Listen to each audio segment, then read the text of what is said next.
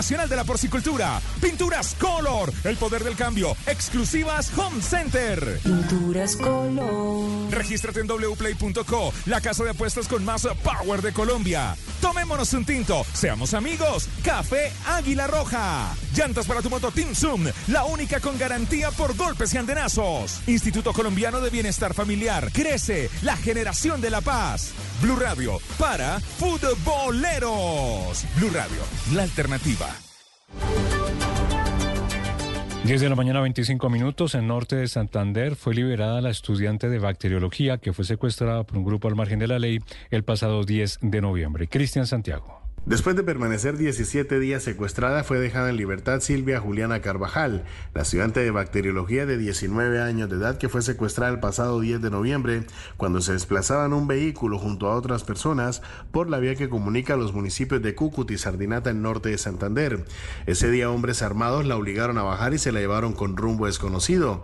Desde entonces nada se conocía de su paradero. Según información entregada de manera preliminar por las autoridades, fue dejada en un punto del municipio municipio de Sardinata en horas de la madrugada y hasta ese lugar llegaron sus padres de familia para llevarla hasta el seno de su hogar. A esta hora es valorada por médicos para conocer su estado de salud. Recordemos que en norte de Santander cuatro familias siguen viviendo el flagelo del secuestro y están a la espera de sus familiares. Estás escuchando Blue Radio. Jorge la lleva, la lleva. Pone el monto decisivo y asegura su meta. ¡Qué grande, Jorge! Con tu cuenta de ahorros Banco Omeva, la jugadota es ahorrar. Entre más dinero acumules, más premios recibes. Por cada 3 millones te damos un balón de fútbol. Por cada 5 millones, una camiseta de la tricolor. Conoce más en www.bancoomeva.com.co. Aplican términos y condiciones. Banco Omeva. Vigilado Superintendencia Financiera de Colombia. Entidad bancaria. Un, dos, Oiga, ¿qué puedo comer para ver resultados más rápido? Con esto te voy a sorprender. Carne de cerdo tienes que comer para que los resultados puedas ver. Y en el gym la puedas romper. Sorprende mejor con cerdo, porque es jugoso, delicioso y económico. Come más carne de cerdo colombiana, la de todos los días. Fondo Nacional de la Porcicultura. WOM tiene una razón más para que le digas sí. Pégate al plan con pospago WOM. Ahora por solo 29,990 pesos mensuales, puedes darle una línea adicional con los mismos beneficios de tu plan a quien quieras. Sin importar qué plan pospago tengas, puedes sumar tres líneas adicionales y todos quedan con las mismas gigas, minutos y apps de tu línea principal. Pásate ya, visita nuestras tiendas o llama al 302 5 55 55 55. ¡Wow! ¡Vamos con toda! Válido del primero al 30 de noviembre de 2023 por 12 meses, con validación crediticia. TIC en one.com. Y ahora en Blue Radio, la información de Bogotá y la región. Noticia en Bogotá, sicarios en moto asesinaron en las últimas horas a un hombre que se movilizaba en una camioneta de alta gama, esto en el centro de la capital. Felipe García. Un hombre que se movilizaba en una camioneta de alta gama marca Toyota TXL de color negro fue asesinado por sicarios que se movilizaban en una moto en el centro de la capital del país, exactamente en la calle 23 con 18 en la localidad de Los Mártires. De acuerdo con testigos en la zona, los delincuentes se acercaron a la camioneta de alta gama donde estaba la víctima, identificada como Diego Aristizábal de 41 años, y sin mediar palabra le dispararon en varias oportunidades. La víctima recibió varios impactos de bala en la cabeza, lo que le ocasionó la muerte de manera instantánea. El mayor Yamit Sandoval es comandante de la estación de policía de Mártires. Una motocicleta pasó por el lado del conductor y propinándole un disparo en la cabeza. También eh, estamos eh, haciendo la recolección de videos en las diferentes cámaras del sector. La víctima identificada como Diego Aristizábal tenía antecedentes por un caso de homicidio ocurrido en abril del 2002. Además tenía anotaciones por concierto para delinquir y lesiones culposas, por lo que se puede tratar de un nuevo caso de ajuste de cuentas en la capital del país.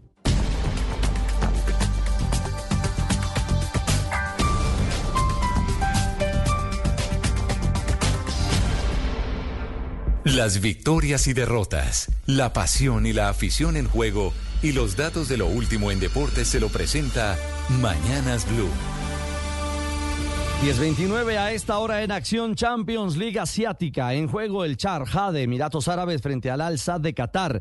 El colombiano Mateus Uribe de Selección Colombia es titular. Gana el equipo catarí 2 a 0 parcialmente. A la una en la tarde, Cristiano Ronaldo en acción con el Al Nar de Arabia Saudita frente al Persepolis de Irán. En la Serie A, Italia 2.45 en la tarde. Boloña con John Lucumí, el colombiano de selección, frente al Torino de Dubán Zapata. Y en la Liga en España a las 3 en la tarde, el Girona con John Solís frente al Athletic Club. Real Madrid es líder con 35. Si el Girona gana, será primero. Hoy es segundo con 34 unidades. Los deportes a esta hora en Mañanas Blue. Estás escuchando Blue Radio. En Blue Radio, una noticia. El Ministerio del Interior, con el apoyo técnico de la Banca de Desarrollo Territorial Findeter, anunció que hasta el próximo 3 de diciembre estará abierta la convocatoria del Banco de Proyectos para la Democracia, la Participación Ciudadana y la Acción Comunal, que busca financiar proyectos que transformen comunidades. El Banco de Proyectos cuenta con un monto de 39.350 millones que le permitirá financiar proyectos e iniciativas que van desde los 8 millones hasta los 150 millones.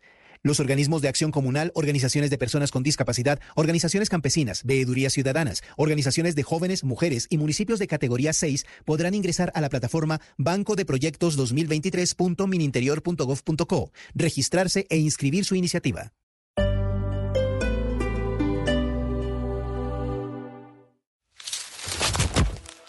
Yo quise jugar este cotejo, meterle goles a la guerra. A veces creemos que estamos en equipos diferentes, pero todos queremos ganar el mismo partido, el de la paz. Este es un mensaje de la Agencia para la Reincorporación y la Normalización para prevenir y superar la estigmatización de las y los firmantes del Acuerdo Final de Paz que apuestan a la democracia. Colombia, potencia de la vida. Agencia para la Reincorporación y la Normalización. Nissan Power Fest llega a todas nuestras vitrinas. El Salón del Automóvil se vive en todas las vitrinas de Nissan a nivel nacional. Esto es Nissan Power Fest. Grandes promociones y beneficios. Ven, visita nuestros puntos de venta y aprovecha los beneficios de Salón del Automóvil. Esto es Nissan. ¿Cuántas veces has tenido las manos ocupadas mientras necesitabas ponerte los zapatos? Agacharte para amarrarlos puede ser muy incómodo. Con los nuevos Skechers Slip-ins manos libres con su innovadora tecnología, solo introduces el pie y estás listo. Haz tu vida más fácil con Skechers Slip-ins manos libres. Encuéntralos en los principales centros comerciales y distribuidores autorizados del país. Con Transmiap, la aplicación oficial de Transmilenio, saber cuánto tiempo demora el bus es muy fácil. Paso 1. Con la ubicación activa en tu dispositivo móvil en el menú principal de la Transmiap, selecciona la opción Está cerca al paradero. Paso 2. Selecciona el paradero cercano resaltado en color rojo. Paso 3. Consulta las rutas habilitadas en el paradero seleccionado. Paso 4. En la ruta que te sirve, haz clic en Ubica tu bus. Y listo, conocerás el tiempo promedio de llegada del bus a tu paradero. Bogotá tiene mucho que contar. Alcaldía Mayor de Bogotá. Cúrese de la gastritis, elimine la bacteria Helicobacter pylori y mejore el colon irritable. Sí, para todas las enfermedades digestivas, un tratamiento seguro con medicina biológica de última generación. Disponible únicamente IPS Cines. Citas 443-7010. 443-7010. Si sufre gastritis, consulte IPS Cines. Vigilado Supersalud.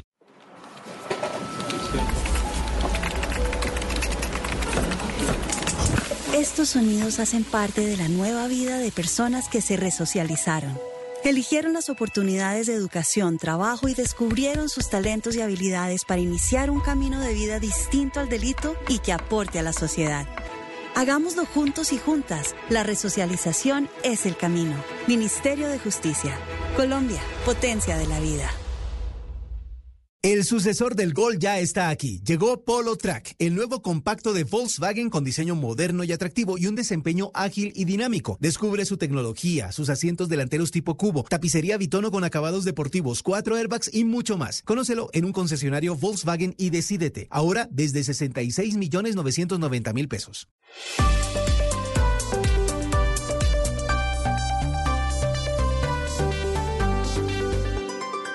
Seguimos conectados en Mañanas Blue. Desde este momento dirige Camila Zuluaga. Son las 10 de la mañana, 34 minutos. Aquí seguimos conectados con ustedes en Mañanas Blue, empezando semana. Vamos hasta la una de la tarde. Saben que desde ya en el 301-764-4108, nuestra línea de WhatsApp, se pueden comunicar con nosotros y seguimos al aire en nuestro canal de YouTube de Blue Radio en vivo. Ahí ese chat que siempre es supremamente activo y que nosotros lo estamos leyendo constantemente. Gracias por seguir con nosotros ahí, en donde no solo nos oímos, sino que nos vemos. Empezamos una semana con muchas noticias políticas, pero también con una preocupación preocupación a nivel mundial que ha manifestado la Organización Mundial de la Salud. Incluso, Gonzalo, desde Europa le están preguntando a China lo que está pasando con las enfermedades respiratorias y lo que está pasando con las enfermedades respiratorias que están afectando sobre todo a menores de edad, a niños chiquitos. China ya se ha pronunciado sobre el tema y que ha dicho, porque obviamente tenemos en el pues en la atmósfera el temor de lo que pasó con el COVID y que empezó en una época en diciembre y que así se propagó por el resto del mundo. ¿Qué ha dicho China sobre las enfermedades respiratorias en menores? La diferencia, Camila, es que lo que mencionan las autoridades chinas dedicadas al tema de la salud es que son patógenos conocidos. Y son patógenos conocidos por eh, situaciones estacionarias que tienen que ver con la época del año. Ha dicho China y diferentes expertos de los hospitales más importantes de Beijing que este brote de enfermedades respiratorias, que sobre todo está afectando a los más pequeños de la casa, podrían durar dos semanas más. El pico de la gripe puede durar entre dos a tres semanas. Y esto lo dijo Li Tongzhen, el jefe del Departamento de Infecciones del Hospital Yuan de Beijing, que digamos es el hospital más importante de eh, la capital china. Hay que decir que este doctor y diferentes otros ha mencionado que las infecciones respiratorias que en este momento están afectando a los gigantes asiáticos se debe a una serie de infecciones entre los que se incluyen la superposición de múltiples enfermedades respiratorias eh, eh, que básicamente no han acabado con una brecha de inmunidad que se esperaba que luego del COVID se tuviese.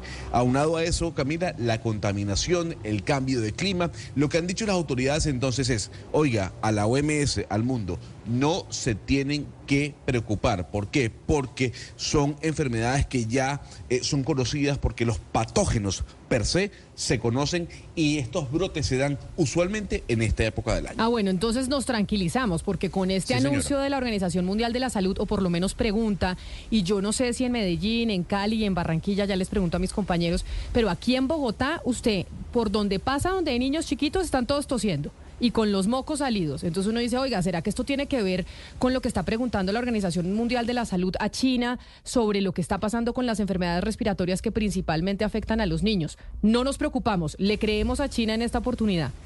Bueno, a ver, yo no sé si creerle a China. Yo lo que le estoy trasladando es la opinión la información que dan médicos de los centros hospitalarios más importantes de Beijing. Incluso el Centro de Estudios de Enfermedades Infecciosas de China dijo la semana pasada que no había de qué preocuparse porque alegaban lo mismo que hoy se está publicando, que es un problema de infecciones estacionarias, de patógenos conocidos que se dan usualmente en esta época del año. Ahora, ¿hay que creerle a China? Pues todavía quedan muchas dudas de la información que le dio no solo a la OMS, sino en el mundo cuando surgió el COVID-19. Yo no sé si tiene que ver con China, Camila, pero en la ciudad de Colombia está disparada la, la cantidad de consultas por enfermedades respiratorias. Eso le iba, a, preguntar, ¿en Cali cómo está? Porque aquí usted va a un jardín infantil y están todos con tos y mocos. Yo tengo a mi hija con tos desde hace dos meses. Pero no solamente los niños, también los adultos incluso adultos mayores, mucha congestión en, en, las, en los centros de consulta de, de las IPS en Cali. Camila, bueno, incluso yo mismo soy víctima desde el jueves pasado con una virosis impresionante. sí, se oye, Hugo Mario. Sí, sí, sí. No, no sé qué tanto tenga que ver con China, pero, pero sí, seguramente tiene que ver con esos cambios de clima, ¿no? Eh, en medio de la temporada seca, las lluvias que se han presentado en, en los días recientes. Ah, bueno, Ana Cristina, en Medellín, ¿cómo están? ¿Ustedes también están con enfermedades respiratorias en Medellín? Sí, sí, Camila, pero esto pues es algo que había advertido eh, la Organización Panamericana de la Salud, ya lo había dicho, y aquí en Antioquia desde agosto se venían haciendo las eh, todas las advertencias para eh, que la gente estuviera preparada por la época entre octubre y diciembre que iba a haber esa lo que se llama esa el disparado de pico respiratorio, que por supuesto por las condiciones de los niños, pues porque los, los chiquitos en las guarderías pues se mantienen cogiditos, se abrazan, se dan besos, comparten todo, pues se lo contagian muchísimo más fácil. Entonces, digamos, siempre, siempre la, alerta y el contagio pues es más fácil eh, por los niños.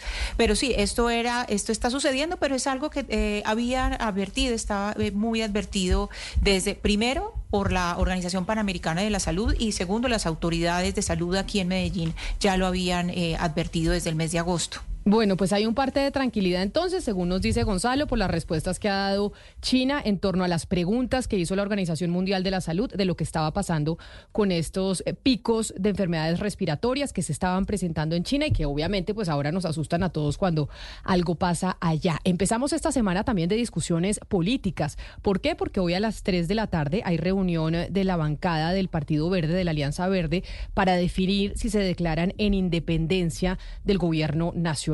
Esto viene muy tenso con los verdes desde la semana pasada, incluso desde hace rato. Pero a eso se le suma también la carta que envió el expresidente Claudia César Gaviria, la carta que le envía al presidente Gustavo Petro diciendo que en la convención, que entiendo es en febrero del Partido Liberal, pues va a plantear que eh, pues se declaren en independencia y que sería imposible que siguieran haciendo parte del gobierno.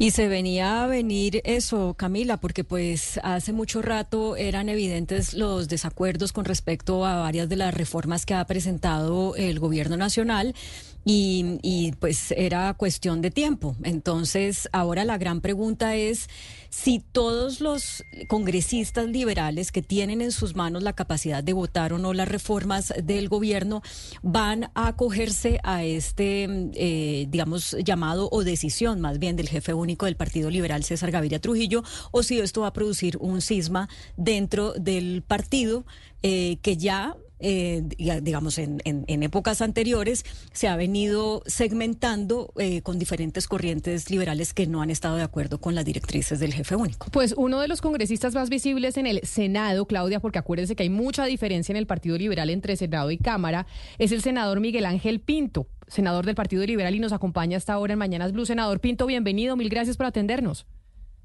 Bueno, muy buenos días, Camilo. Un saludo para usted y para toda la audiencia.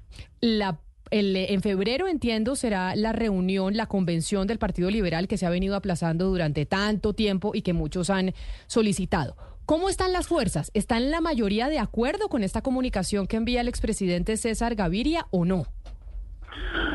Bueno, nosotros vamos a, tener plenaria hoy en la tarde, ahí vamos a, encontrar todos los senadores, pero creo que la carta que entrega el presidente César Gaviria al presidente Gustavo Petro refleja eh, no solamente el sentir del expresidente Gaviria, del partido, es una carta respetuosa en los términos donde, eh, digamos, eh, expresa cuál es el, tema en el que se siente la colectividad. Yo creo que esa es la realidad práctica de lo que ha venido sucediendo hoy en las relaciones que tiene el Partido Liberal con el presidente Gustavo Petro.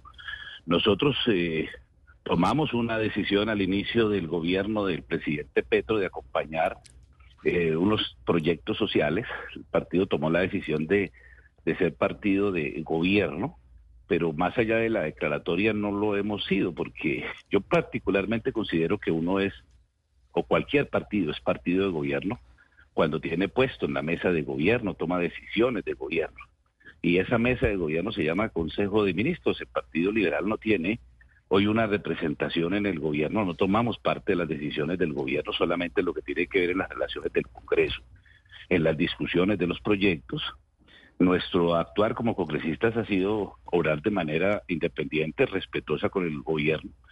Hemos eh, objetado proyectos, hemos aprobado otros, hemos estado en las discusiones con toda la, la, independencia de tratar de sacar adelante los temas que son cruciales para el país, pero también diciendo en qué no estamos de acuerdo. Y creo que nuestra posición durante lo que lleva el gobierno del presidente Petro ha sido no solamente respeto, sino también de independencia, porque no hay una representación dentro del gobierno que podamos decir que el Partido Liberal está representado en la mesa de gobierno a través de un funcionario que sea el canal o el, o el conducto entre las bancadas, entre la colectividad y el gobierno del presidente Gustavo Petro.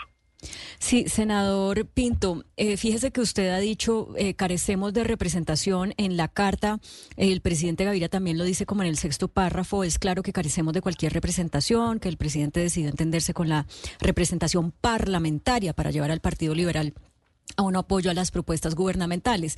Y esto pues eh, puede entenderse para el, ciudadano del común como que ustedes están eh, planteando la, el, hecho de volverse independientes no necesariamente porque no eh, coincidan con los planteamientos de las reformas, sino porque no tienen las cuotas que ustedes quieren tener, o sea, por un tema netamente burocrático. A quienes pueden leer esta carta de esa manera, ¿usted qué les dice? No, eso no es cierto. Nosotros, eh, eh, teniendo o no teniendo representación, el Partido Liberal siempre ha orado con absoluta independencia, conforme a sus principios. Desde el comienzo del gobierno del presidente Petro, antes de posesionarse, el Partido Liberal ya había trazado cuáles eran las líneas rojas, por ejemplo, en lo que tiene que ver con las reformas estructurales, en la reforma a la salud, en la reforma laboral, líneas que hoy se mantienen. Hoy la Cámara de Representantes, por ejemplo, pues los representantes han venido tomando sus decisiones de manera, eh, digamos, independiente. Nosotros en Senado no nos han llegado todavía este tipo de, proyectos. Tenemos unas posiciones consolidadas en lo que vamos a, proponer, a actuar o cómo vamos a votar temas como la reforma a, la salud. Yo lo he expresado de manera pública en la Comisión Séptima que, eh, que la reforma como viene a nosotros particularmente eh, no nos gusta y vamos a votar de conforme a ese actuar independientemente de los resultados. Yo estoy respondiendo a una pregunta cuando me, cuando me la hacen y me dicen si somos o no partidos de gobierno. Yo digo que el partido de gobierno no es una simple declaración de un documento que se radica en el Consejo Nacional Electoral conforme eh, al estatuto de la oposición eh, que así lo establece, digamos, la ley, no es solo una declaración. Ser gobierno implica tener esta discusión de estas reformas al seno de la mesa de gobierno. Es decir, en el Consejo de Ministros es donde se debate y se discute y se trazan las líneas gruesas de la política en Colombia. Es esa mesa la que se toma decisión. Si uno no tiene puesto en esa mesa, no puede participar en esa discusión desde el gobierno nacional, pues uno simplemente no es gobierno. Puede ser eh, aliado, puede ser amigo, puede ser respetuoso, puede ser lo que quiera. Nuestro actuar ha sido independiente y eso no tiene nada que ver con temas burocráticos, no tiene nada que ver con temas de posiciones. Teniéndolas o no, nosotros vamos a actuar de manera independiente en nuestros votos a nivel del Congreso de la República en la toma de decisiones. Yo particularmente tengo que hago eh, parte de la comisión séptima cuando tenga que votar los proyectos, los voto conforme a mi conciencia, conforme a mis convicciones liberales y a mí nadie me va a obligar a votar de una u otra manera, seamos o no seamos partido de gobierno o partido independiente. Pero excuse la, la, la insistencia, senador Pinto, solamente para claridad de la audiencia. O sea, si mañana el presidente Petro nombra en algún ministerio o en varios ministerios o en cargos eh, altos del gobierno a dirigentes liberales, el Partido Liberal y su presidente César Gaviria continuarán en la idea de irse a la independencia? Es decir, nosotros en la práctica hemos sido un partido independiente desde que comenzó el, el, gobierno del presidente Petro, porque nunca hemos podido tomar decisiones de gobierno desde su comienzo. Ya vamos a llegar a la mitad del gobierno. Y el Partido Liberal nunca ha tenido esa, esa posibilidad de participar, no ha existido un diálogo eh, digamos, a veces no tenemos ni siquiera puentes con quien discutir temas de proyectos más allá del trabajo legislativo en las comisiones donde hace presencia algunos de los ministros. Pero no hay una relación directa en la construcción de los proyectos entre el partido y el gobierno.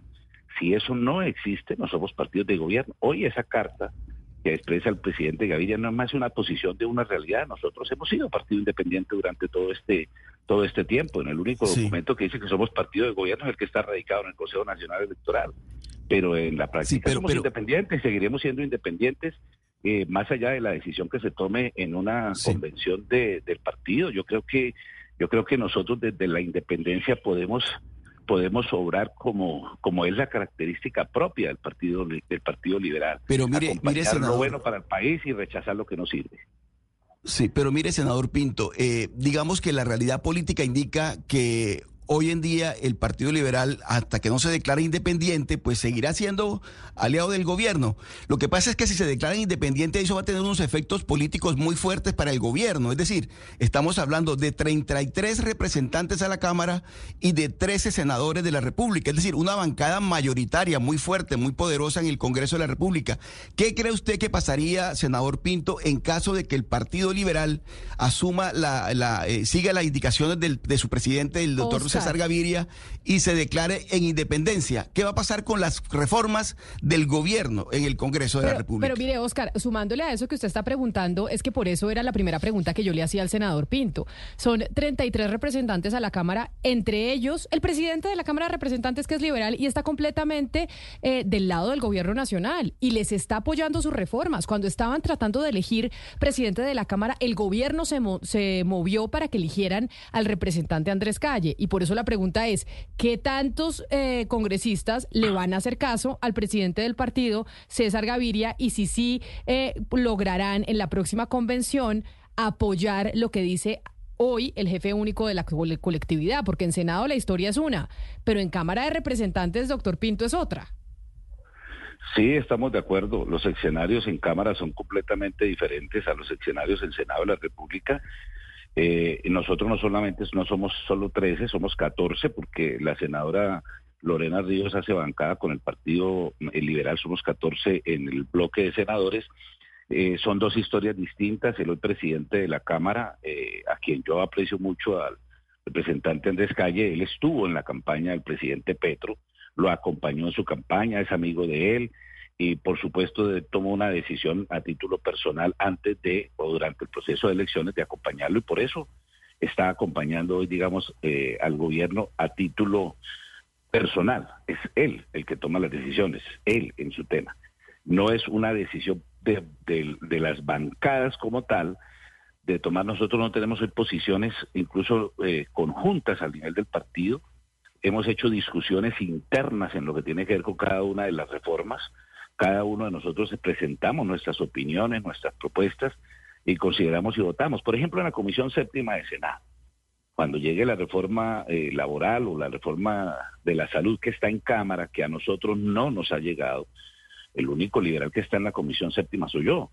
Y yo, por supuesto, tendré que hacer todas las consultas con el partido, pero finalmente equipoto soy yo. En plenaria votamos todos, buscando tratar un tema unificado. Y lo vamos a hacer eh, por el bien del país en un proyecto de reforma, si no es la que nos gusta, como hoy no nos gusta, pues obviamente no, no pasará, digamos, esa reforma en el tema de, Senado. Si estamos supeditados a hacer acuerdos, se hace, y eso es independiente de la posición que tengamos nosotros como partido frente al Consejo Nacional Electoral, si somos de gobierno o no somos de gobierno. Senador Pinto, pero hay otro ingrediente interesante en esta discusión y es que no todo el Partido Liberal se siente eh, representado por el señor César Gaviria y dicen pues que de hecho el gavirismo no puede cooptar más el Partido Liberal.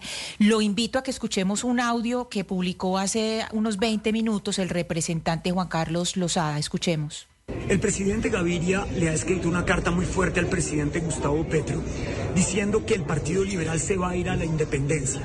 A mí lo que me gustaría reseñarle al presidente César Gaviria es que lo más importante para el partido ahora es que deje de ponerle traspieces a la Convención Nacional Liberal que él ha impedido de manera deliberada se pueda hacer en los tiempos que la ley nos mandaba como colectividad.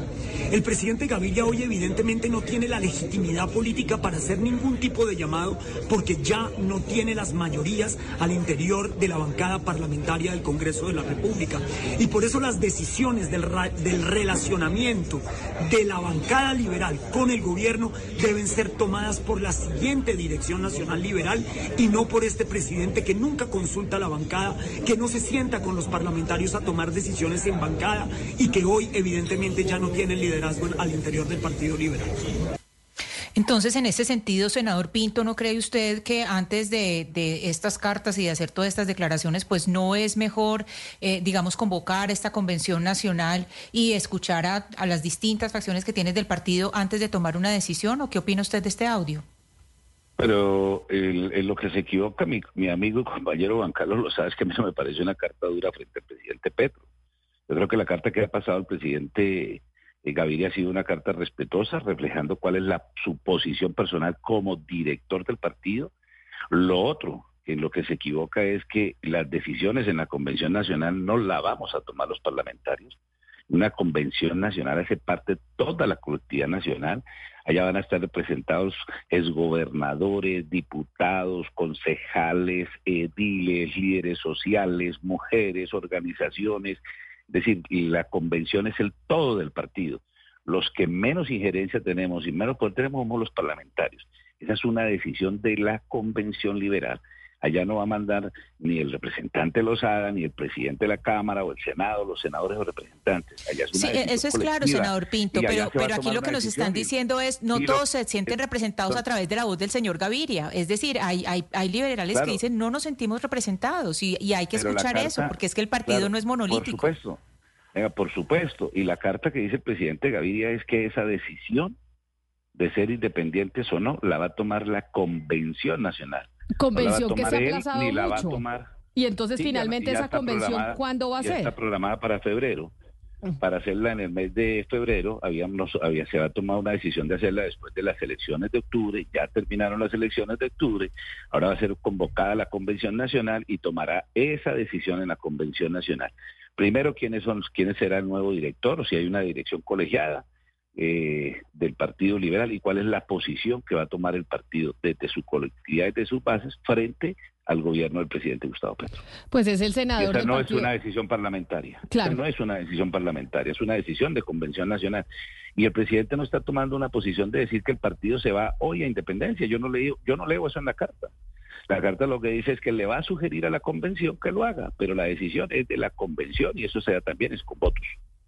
Pues es el senador del Partido Liberal Miguel Ángel Pinto quien está con nosotros hoy hablando de esa carta que envía el expresidente César Gaviria al presidente Gustavo Petro como antesala a la convención que se ha aplazado mucho y se debió haber hecho hace rato del Partido Liberal y que se va a llevar a cabo en febrero. Senador Pinto, mil gracias por haber estado con nosotros. Camila, a usted muchísimas gracias, muy amable. Un saludo especial, 10 de la mañana, 55 minutos. Ana Cristina, es que eso precisamente es lo que genera la discusión y abre la pregunta de qué va a pasar en esa convención liberal. Podemos abrir las apuestas, como cuando hacemos apuestas de quién va a ganar las elecciones en los países. ¿Usted cree que reeligen al expresidente César Gaviria como jefe único o logran una dirección colegiada el próximo mes de febrero en la convención del partido? Pues yo creo que no va a ganar eh, César Gaviria, Camila, pero es que me ha ido tan mal en las últimas apuestas que ya pues mejor que ni me pregunte. Pero, pero sí me parece, primero, gravísimo que le estén aplazando una y otra vez y tiene toda la razón, me perdona, pero lo que dice el representante Juan Carlos Lozada tiene absolutamente toda la razón. Es como si el gavirismo hubiera cooptado, es como no, es que el gavirismo cooptó el Partido Liberal, entonces ya se adopta como que la voz de una sola persona y este apartamento de César Gaviria pues ya se volvió como el Vaticano. Entonces todo, todas las decisiones tienen que irse a tomar allá a ver si sale humo blanco o no. No, qué cansancio. Tiene toda la razón. Los, Mire, los Camila. miembros del Partido Liberal que representa esta voz de Juan Carlos Lozada tienen toda la razón en estar eh, pidiendo que se haga pronto esa convención y que se haya, y que ya haya una nueva directiva. Es que hay que renovar, hay que, hay que ir cambiando, cambiando esas voces y, y- y tener nuevas voces que le den un poco de, de- de fresco a todo lo que se está conversando. Mire, Camila, eh, el, do- el doctor Gaviria es un zorro viejo de la política. Se las conoce todas. Y si el doctor Gaviria mandó esa carta en el tono en que la envió, y si el doctor Gaviria le está apostando a la, a la, a la- a la- a la convención de febrero, es porque el doctor Gaviria sabe con qué cuenta y con qué no cuenta. Entonces, de tal manera que yo sí creo que una persona como el doctor Gaviria, que ya conoce todo el, el- el- el- el manejo de la política interna de su partido, sabe exactamente para dónde va. Y si le está apostando a la independencia del partido en este momento es porque sabe que tiene los votos para conseguir ese propósito. Sí, No, yo me porque uno, además al- sabe- me, me uno a lo que dice Oscar porque eh, eh, el expresidente César Gaviria no se va a someter a una votación para perder. O sea, no lo veo pues eh, en ese escenario.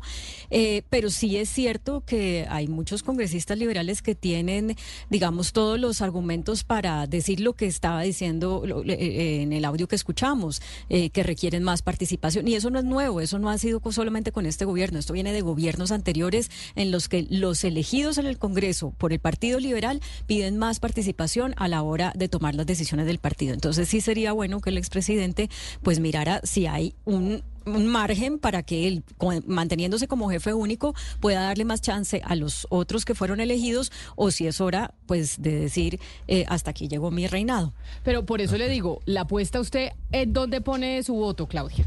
Ah, que no, si él, si él convocó a eso es porque él tiene los votos. O sea, usted, usted dice Gaviria sigue siendo presidente del partido. O sea, Oscar y Claudia están con que Gaviria va a seguir siendo el jefe único. Ana Cristina, usted, es, la que, usted es la que dice que duda un poco, que eso puede cambiar. Sí, porque yo confío todavía en, eh, digamos, en la capacidad de renovación de las instituciones y, pues eh, en, que las instituciones tienen, eh, digamos, esa, esa capacidad de renovarse a sí mismas. Pero mire, Camila, yo lo que quiero decir es que es lamentable cómo cambió el pues quién era César Gaviria y en lo que se convirtió. O sea, es una cosa increíble. O sea, quién fue César Gaviria en los 90, el perfil de líder que pasó a ser a lo que es hoy.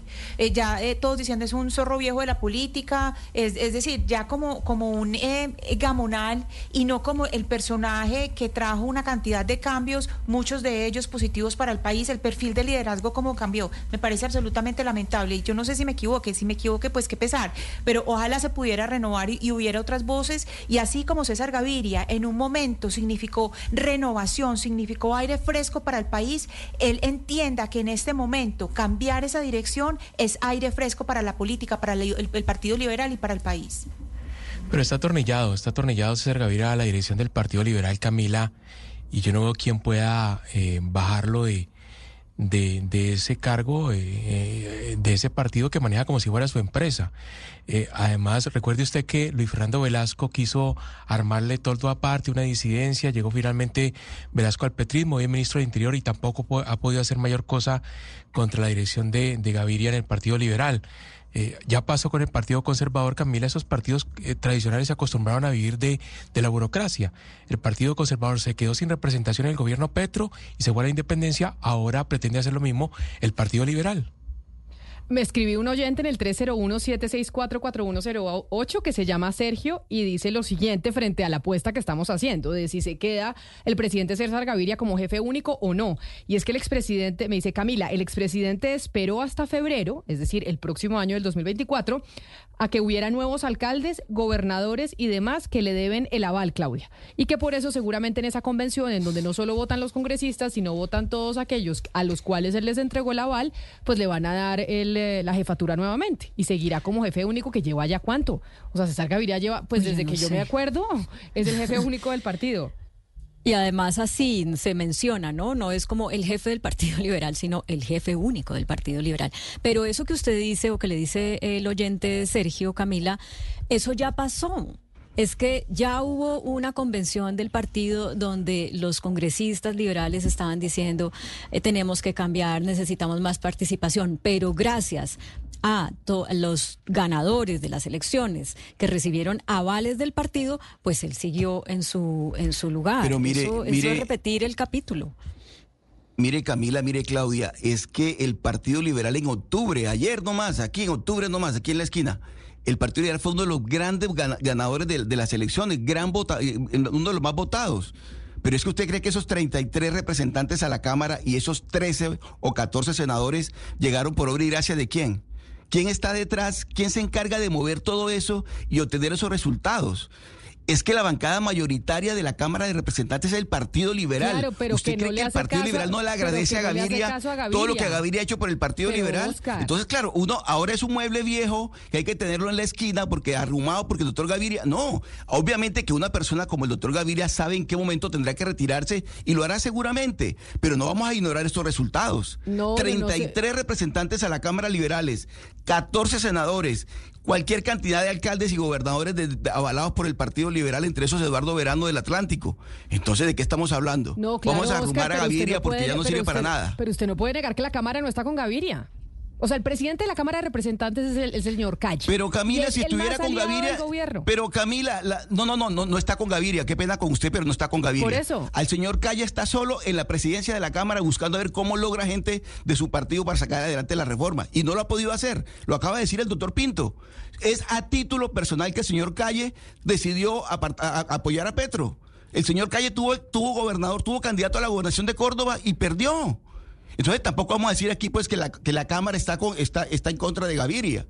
No es verdad. Yo, pues eso es lo que toca ver, porque si la Cámara no está con Gaviria y, no, y tan es así que todas las reformas las, las, las meten por, por Cámara porque el gobierno sabe que ahí es mucho más fuerte. Pero, oh, pero Oscar, lo, lo que corresponde en un sistema de partido serio que yo creo que el colombiano no es, no es serio, pero en uno serio es que un partido obviamente tiene fracturas internas, visiones filosóficas diferentes, eso es normal, pero lo serio es que hay una convención y se vota.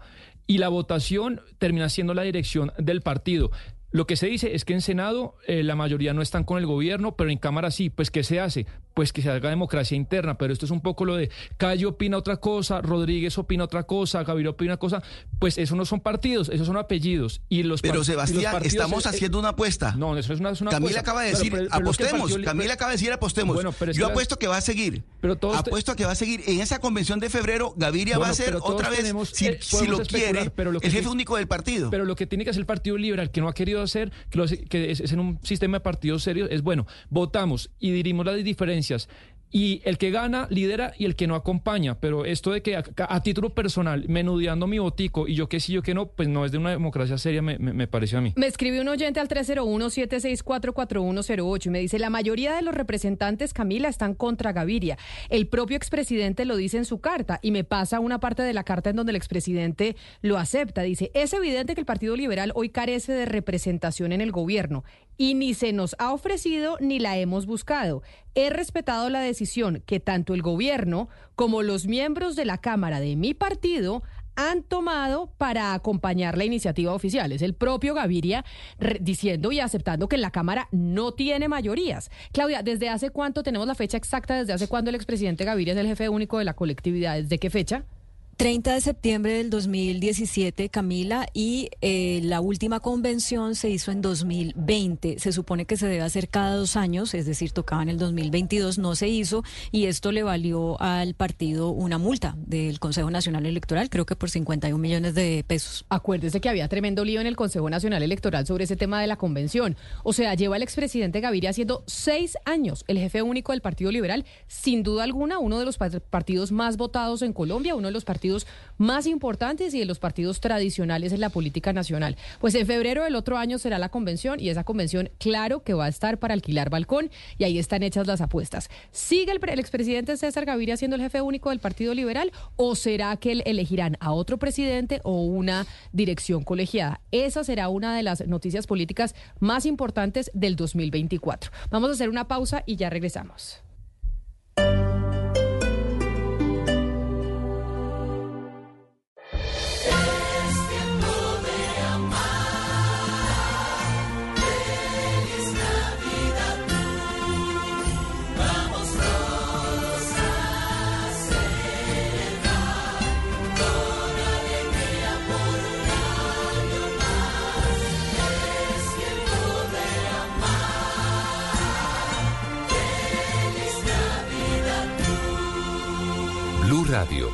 Alternativa. En Mañanas Blue 10 AM, no olvidamos a quienes hoy siguen privados de su libertad y pedimos su pronta liberación. Andrea Camila Suárez, secuestrada el 15 de agosto en Convención Norte de Santander. Edil Salondoño, Diego Alexander Marín y Juan Ruiz, secuestrados el 29 de octubre en Piedepato, Chocó. Blue Radio, la alternativa.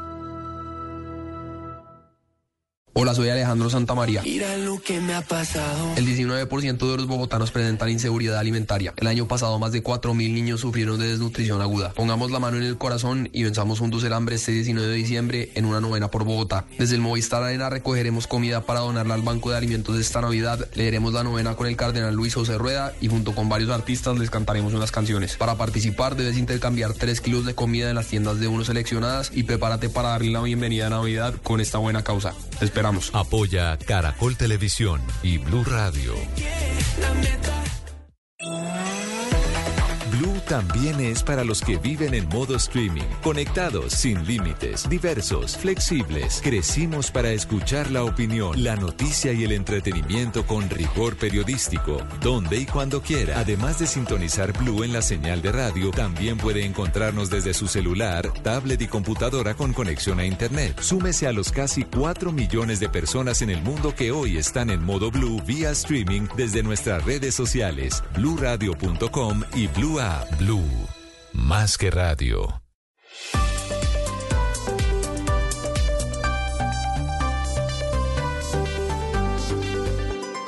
Estás escuchando Blue Radio y bluradio.com.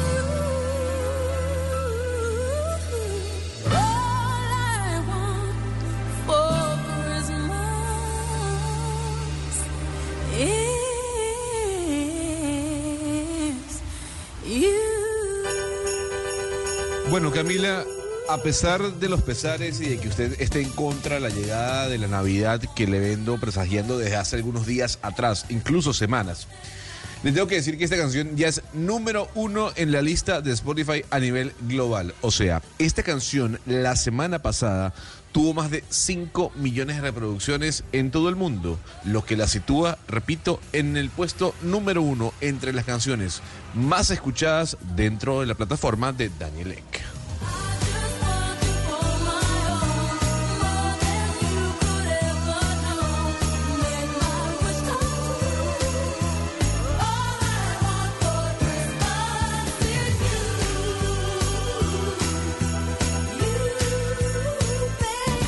Factura Mariah Carey empieza a facturar como loca en estos momentos. Pero Gonzalo, la Navidad ya empezó. Estamos a 27 de noviembre. ¿Alguien no está viviendo ya la Navidad? Yo creo que usted, Lucas, está en modo Me- Navidad me o no? pero sí. O sea, No, para, ya. pa- no, para mí empieza el primero de diciembre, Camila. ¿Sí? Pero, Claudia y Ana Cristina hicieron el arbolito este fin de semana. Claudia, ¿ya lo hizo? ¿Le quedó listo? Sí, yo avancé, el árbol ya lo hice, pero me faltó el pesebre. Voy poco a poco. Pero, pero ¿sabe qué, Camila? Lo que le quería decir es que esa canción es de una incoherencia tremenda porque dice, eh, I don't care about the presents, no me importan los regalos, all I want for Christmas is you. Todo lo que quiero de Navidad eres tú. Pero eso sí es la canción que usa en los centros comerciales para incentivar a la gente a que compre regalos. Y además los videos de esta canción siempre son así como de montañas de regalos, entonces pues... Qué maravilla, qué maravilla, pero qué maravilla ir al centro comercial a escuchar a Frank Sinatra, a Mariah Carey, o sea, comprar y comprar y regalar, Claudia, pero véale el No, lado pal- positivo maravilla comprar y comprar tampoco, Gonzalo, pues sí, No, rico pues. tener un detalle, de- rico tener detalles, pero si all I want for Christmas is you, pues con que me des un abrazo estoy contenta, no esa hace canción- falta el regalo. No, no, no sea así, Claudia, porque si hacemos amigos secretos y yo le doy un abrazo como regalo, usted me va a decir, oye, usted sí es pichirre, por Dios. No, no, no, se lo voy a agradecer mucho, al contrario. Oiga, pero a mí me confunde la, la pregunta de Camila. ¿Cómo así? Yo llevo un mes en Navidad ya. No, mes ya. usted lleva un mes en Navidad. No, es que yo sí no. Claro. Yo ya, pero ya me estoy empezando a sentir en Navidad. Es 27 de noviembre, ya todas la- las casas por las que uno pasa enfrente tienen los arbolitos puestos. Ya. está, yo ya estoy con la Camila. angustia de los regalos. Yo, yo Camila, terminé Halloween recuerde que y para el Hugo otro día, Oscar, estaba el árbol de Navidad, el pesebre, las guirnaldas, ya está todo No, no. listo. Para Hugo Mario la Navidad comienza en septiembre. Apenas entran los bre, ahí arranca Hugo Mario con Navidad. Entonces arranca septiembre, Navidad para Hugo Mario. No, pero mentira, para mí la Navidad comienza con las velitas. Sinceramente, Camila, Sí, para mí la. Navidad comienza el 7 de diciembre cuando llegan las velitas y la- ahí empieza para mí la Navidad. Antes no. Que Antes este año es buenísimo porque nos da un puente, ¿no? Entonces, Velitas, este año el 8 de diciembre cae viernes, así que tenemos puente. Sí, Lo sí. que nos augura que tenemos dos años en donde no vamos a tener puente. Oiga, porque sí, el otro porque- año va, a ah. va a caer el puente en sábado y el siguiente en domingo. Pero acuérdese que es bisiesto. ¿Y entonces cambia? Entonces va a caer domingo el próximo año. Solo es un año. Ah, solo es un el año sin puente. exactamente. o sea, el otro año no tenemos puente, pero el siguiente, en el Exactamente, 2025, otro sí vamos a tener cae puente. domingo y ya el otro año es lunes. El lunes, el lunes Entonces, es el- nuevamente puente. No, el lunes es el Camila, pero mire, ahora que estamos hablando de, de arreglar el árbol de Navidad y de to- pues todo lo que empezamos a sacar en la casa, Una recomendación muy especial es revisar las instalaciones, porque las instalaciones, por cualquier motivo, por guardadas o lo que sea, a veces las instalaciones se dañan o las mantenemos mucho tiempo. Y les cuento que en Antioquia eh, hubo eh, una desgracia este fin de semana, un apartamento y, varias personas resultaron quemadas por una instalación en el árbol. Eh, hizo un cortocircuito hizo un cortocircuito y ese cortocircuito eh, desencadenó en un incendio. Entonces hay que tener mucho cuidado con esas instalaciones que son muy viejitas o probarlas primero y no dejarlas toda la noche pues primero pues también por el por el ahorro de electricidad, pero pero también porque se corre ese peligro con las instalaciones que tienen mucho tiempo y que a veces no revisamos y que eso es lo que puede pasar. Tres personas heridas por esto que pasó con un con un árbol de Navidad para que tengamos mucho cuidado. Sí, señora, tiene toda la razón y con velas, porque uno también prende un montón de Ah, velas pues en esta velas. época, que es el olor a canela, el olor a Navidad y las velas también son un peligro si uno las deja prendidas. Y Camila, hay que empezar lo de todos los años y sobre todo en Medellín que aquí tenemos pues la alborada el 30 de diciembre y el 30 de noviembre y esto pues eh, siempre es la misma cantaleta, pero, pero recordar eh, el peligro que representa y además que son prohibidos los globos, los globos que son eh, pues los globos tradicionales de mecha, el uso de pólvora, por favor mucho cuidado con los niños, eh, la pólvora solamente debe ser manipulada por adultos y si es posible por profesionales que no compremos pólvora en la casa, pues porque todos los años seguimos con las mismas, con cifras Correcto. que no, que no bajan, que deberían ser cero, cifras de pólvora, entonces empezar con esas campañas de concientización eh, para el no uso de la pólvora y que los niños, ni siquiera las famosas chispitas, porque con eso se pueden quemar los ojos, es que ni siquiera ese tipo eh, de pólvora que se supone que es inofensiva deberíamos estar usando, ningún tipo de pólvora. De acuerdo, Claudia, sobre el dato que usted da del expresidente César Gaviria siendo director o jefe único del Partido Liberal durante siete años, me escribe otro oyente diciendo al 301-764-4108, seis años, que no se nos olvide una cosa, que eh, lleva seis años siendo jefe único del Partido Liberal, pero que reemplazó a su hijo Simón. Simón Gaviria, que estuvo como cuatro o cinco años también al frente del partido. Lo que quiere decir Sí, que la pero no era dinastía... una- no, No, no era una, no era una dirección colegiada antes de él. No, era, era, era, era Simón, no era Simón el que, el que era el director del partido antes del, eh, del expresidente César Gaviria, sí. Era Simón Gaviria, me dice un oyente, entonces tenemos una dinastía en, eh, en el Partido Liberal que lleva Pero- comandando pero la que estuvo- colectividad. Creo Del- que estuvo Horacio Serpa también, ¿no? Como Horacio director. José, No, no, el, el papá, el fallecido. Fue director- Horacio Serpa. pero Eh, antes de, César Gaviria. No, no, no, mire, Gaviria, mire, sí, mire. Jefe único del Partido Liberal Simón Gaviria desde el 11 de diciembre de 2011 hasta el 25 de agosto de 2014. Por eso, tres Quiere decir años. que hubo tres años entre Simón y César, entre hijo y papá. o sea, en el inter, en el interino, entre, o sea, entre Simón, entre hijo y papá, ¿qué pasó ahí en la mitad? ¿Quién era el Yo director creo que del era una dirección colegiada, pero pues déjeme, deme unos minuticos y le busco para decirle con certeza, ¿sí? Pero igual si estuvieron, entonces llevan bastantes añitos, ¿no? Como una década manejando ahí los hilos del Partido Liberal. Sí, es una dinastía importante la que ha manejado esa colectividad, pues que Se es una de las tengo. más. A ver. Entonces, mire, Dirección Nacional Colegiada, sí señora. Eh, Vivian Morales, Horacio Serpa, Edinson Delgado, Sofía Gaviria, Rodrigo Villalba, Arlet Casado de López, Alejandro Carlos Chacón, John Jairo Roldán, y aquí entra una duda porque hay otros cuatro, pero están en, un color diferente, entonces no sé si, si es que no fueron todo el tiempo. Fabio Raúl Amín, Neft- Neftalí Correa, Oscar Hernán Sánchez, Ángelo Antonio Villamil. Sí, era una dirección colegiada entre entre Entre hijo y papá. y papá sí, Entre hijo y papá. Ya que estamos hablando que empezó la Navidad, pues de Navidad lo que están pidiendo dos ex candidatos a la alcaldía de Bogotá es una vaca, es un vaqui para recoger dinero por cuenta de que quedaron supremamente endeudados después de las elecciones, entre ellos el ex candidato a la alcaldía de Bogotá, el doctor Jorge Enrique Robledo, que ha anunciado, de hecho, públicamente a través de sus redes sociales, que debe como 300 millones de pesos. Doctor Robledo quedó endeudado como en 300 millones de pesos después de la campaña. Bienvenido a Mañanas Blue. Mm, Camila, muchísimas gracias por su hospitalidad, a todo su equipo de trabajo, mis saludos. No, 350, 350 más unos pesos más de intereses.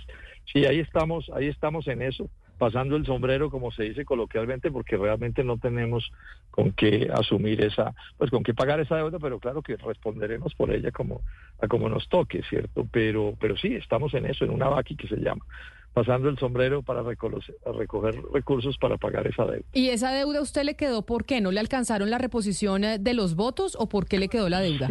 No, es que no, en el caso nuestro no cumplimos un requisito mínimo por, por el número de votos y entonces no tuvimos reposición. Ok. Entonces, esos recursos que debían entrar con que pagar la deuda de acuerdo con nuestras cuentas, pues no entraron y entonces, bueno, hay que honrar la deuda en el banco y estamos en, en eso, recoge- recogiendo esa plata. Nos está yendo bastante bien, la verdad. Eso le quería dicha, preguntar. Ese es un proceso, ese es un proceso que es lento, pero, pero nos está yendo bastante bien porque los votos no fueron suficientes pero lo que sentimos en la calle y por todas partes es mucho mucha solidaridad, mucho respaldo, mucho cariño, realmente realmente muy positiva en ese sentido la la, O sea- la, la actitud de la ciudadanía.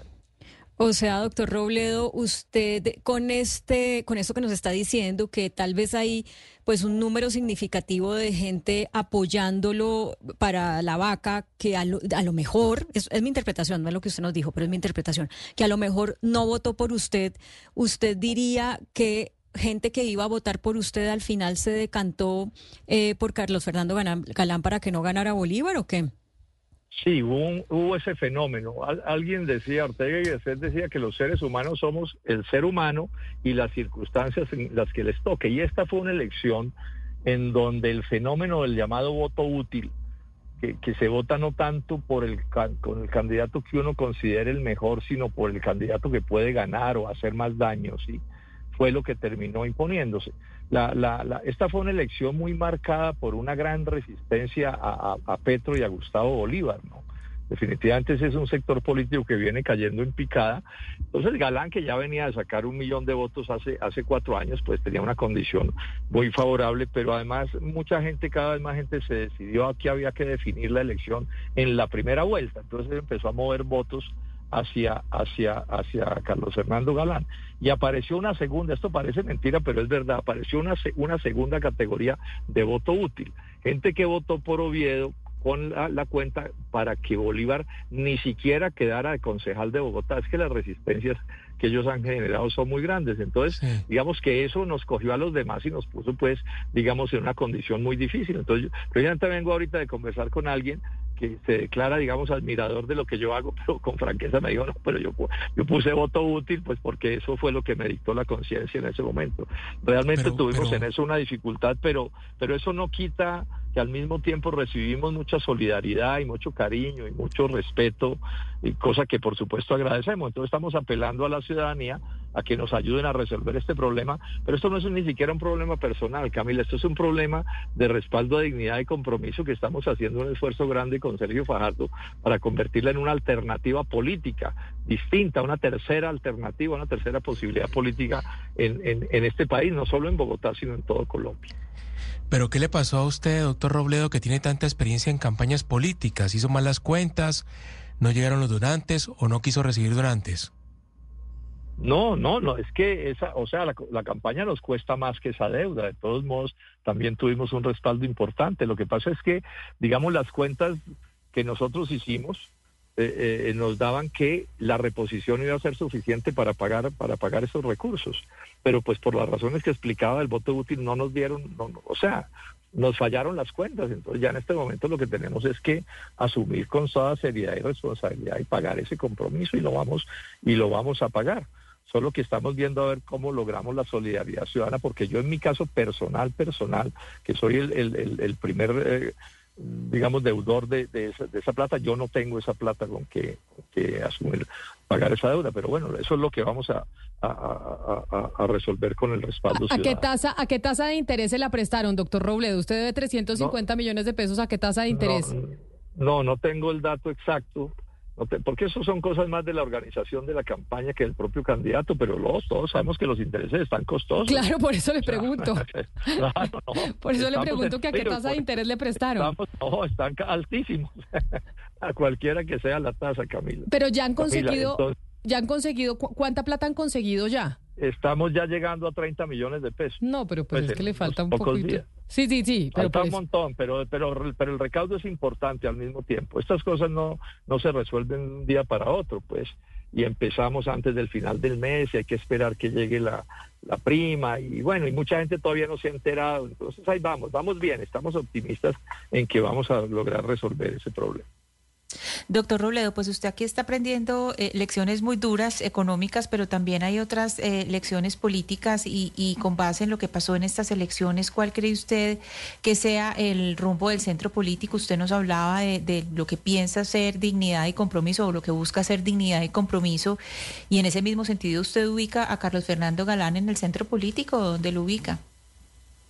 Digamos en una posición contradictoria, ¿no?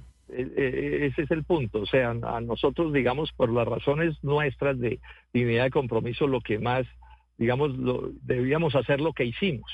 Pues porque uno en política no se puede orientar solo con la idea de que hay que votar por el que va a ganar, o por lo menos yo no hago política de esa, de esa manera. Nosotros estamos muy interesados en construir una tercera opción política de cambio en Colombia, que sea, que, que sea, no, no, no la opción, digamos, que encabeza Gustavo Petro, que, es evidente que esa es una opción que, a mi juicio no tiene futuro y no es buena para el país, pero tampoco votar por quienes vienen de los viejos partidos tradicionales o por los viejos partidos tradicionales. Entonces queremos construir una tercera opción política que sea capaz de resolver de verdad los problemas nacionales.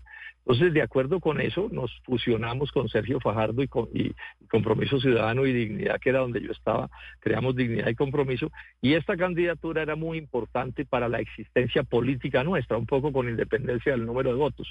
Es que no se hace elecciones simplemente porque se tenga la posibilidad de ganar. Eso es importante, eso al final uno no lo sabe, sino, sino lanzándose al agua como se, como se les dice a los patos, pero sí hay cosas que son muy importantes en política que, que, las sacamos adelante en el proyecto. O sea, hoy Dignidad y Compromiso es una fuerza que está presente en casi 30 departamentos del país.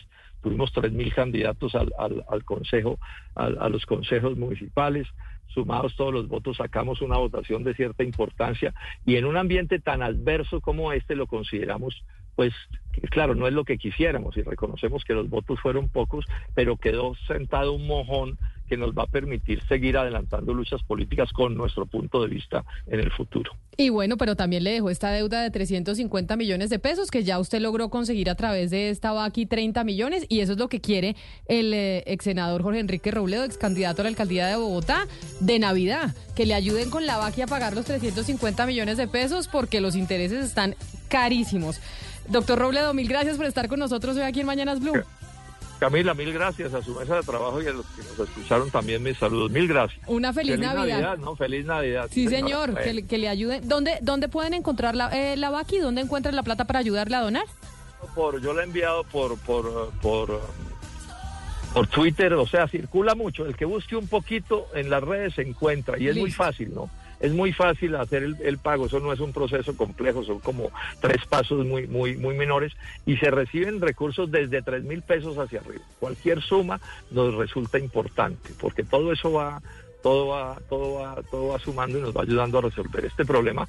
Y resolverlo no significa que vamos a poder hacer política hacia adelante, pues con, con la tranquilidad de no tener ese dolor de cabeza.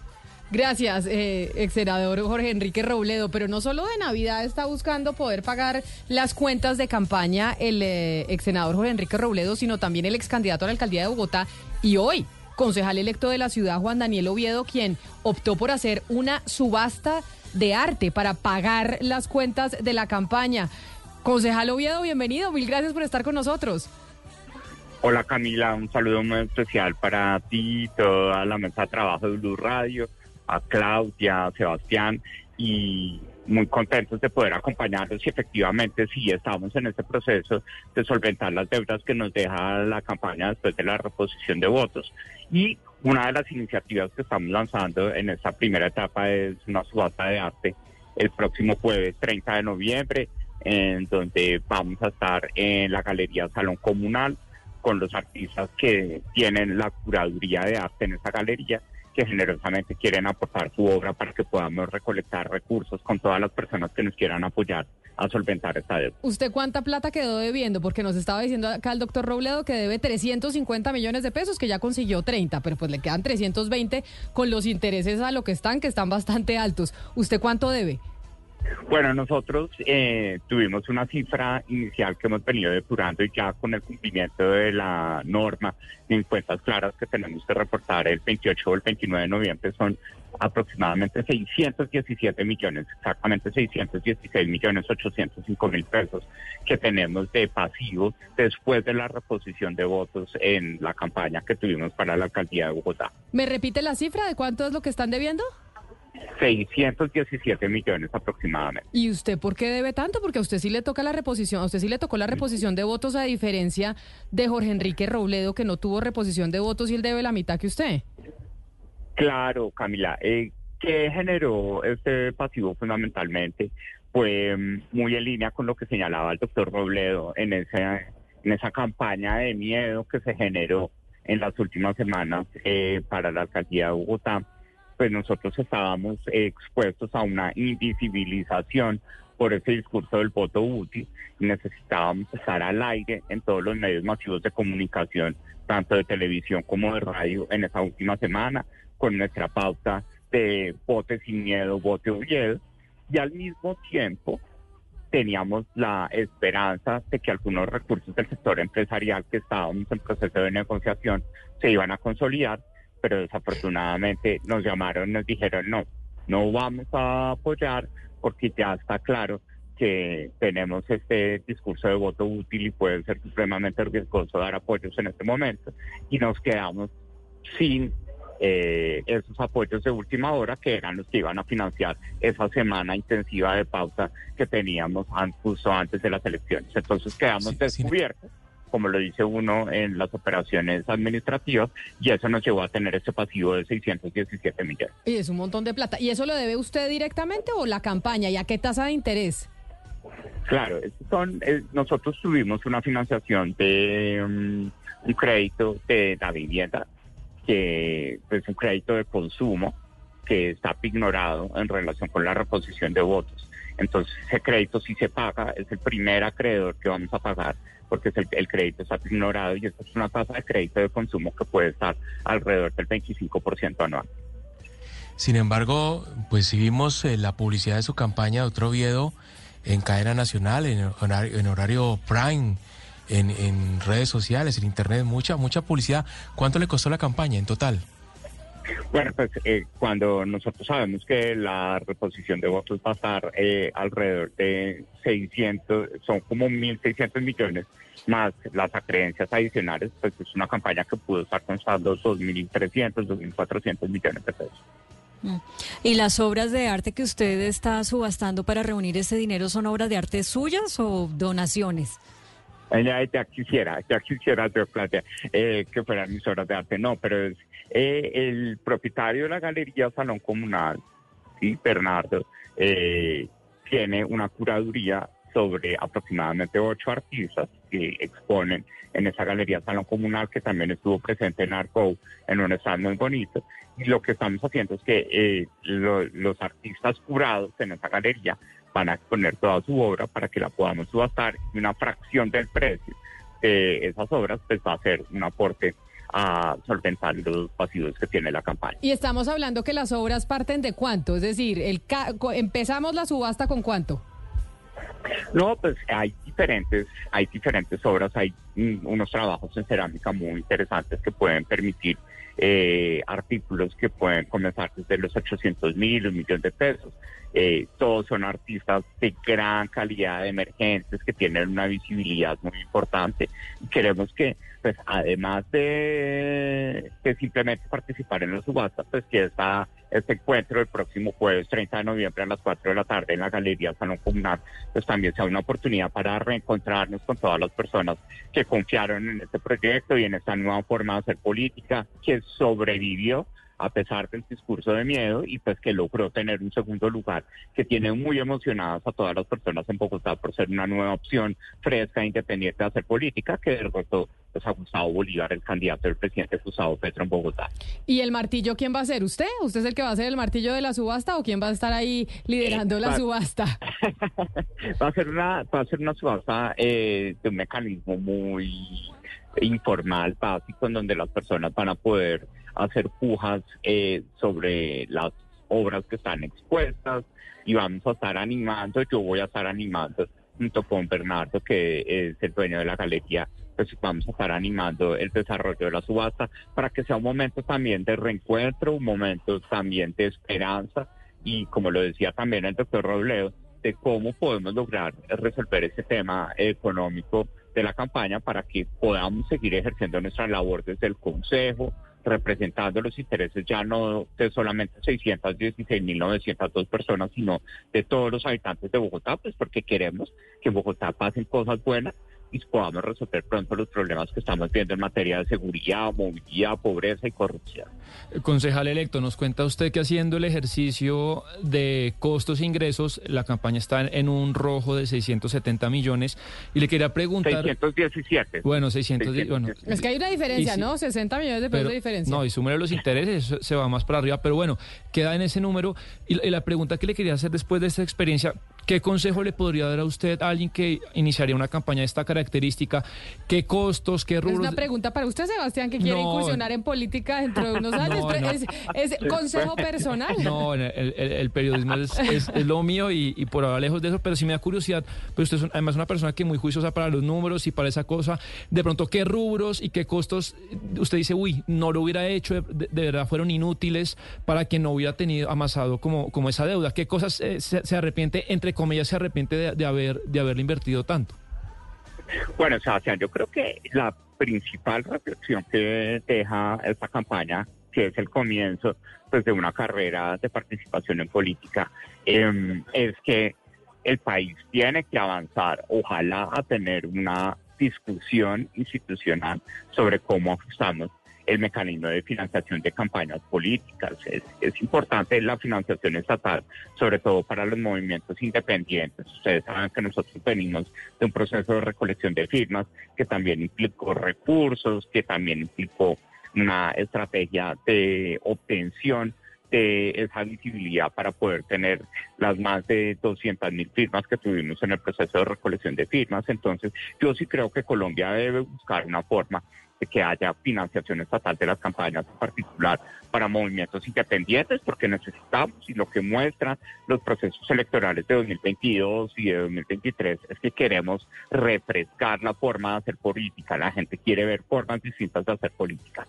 Y yo creo que eh, nosotros, eh, cuando ya ustedes puedan comparar los resultados de cuentas claras, pues tuvimos una campaña costo efectiva muy importante que basó su ejercicio en una red de voluntariado que también compartimos un- una base de datos de personas que por las que meto la mano en el fuego, que trabajaron incansablemente ocho meses con nosotros y que necesitan continuar su vida laboral y su vida profesional. Entonces, nosotros tuvimos una campaña austera en donde sí era importante que el- la consolidación de una imagen eh, nueva en la política pues tuviera un apoyo muy importante en los medios masivos de comunicación, en donde la importancia del desarrollo de las redes sociales es clave, pero también la participación en medios de radio y televisión sigue siendo significativa y es ahí donde es importante eh, pues, optimizar el presupuesto, recordando que estos 2.300 millones de pesos que costó la campaña está muy por debajo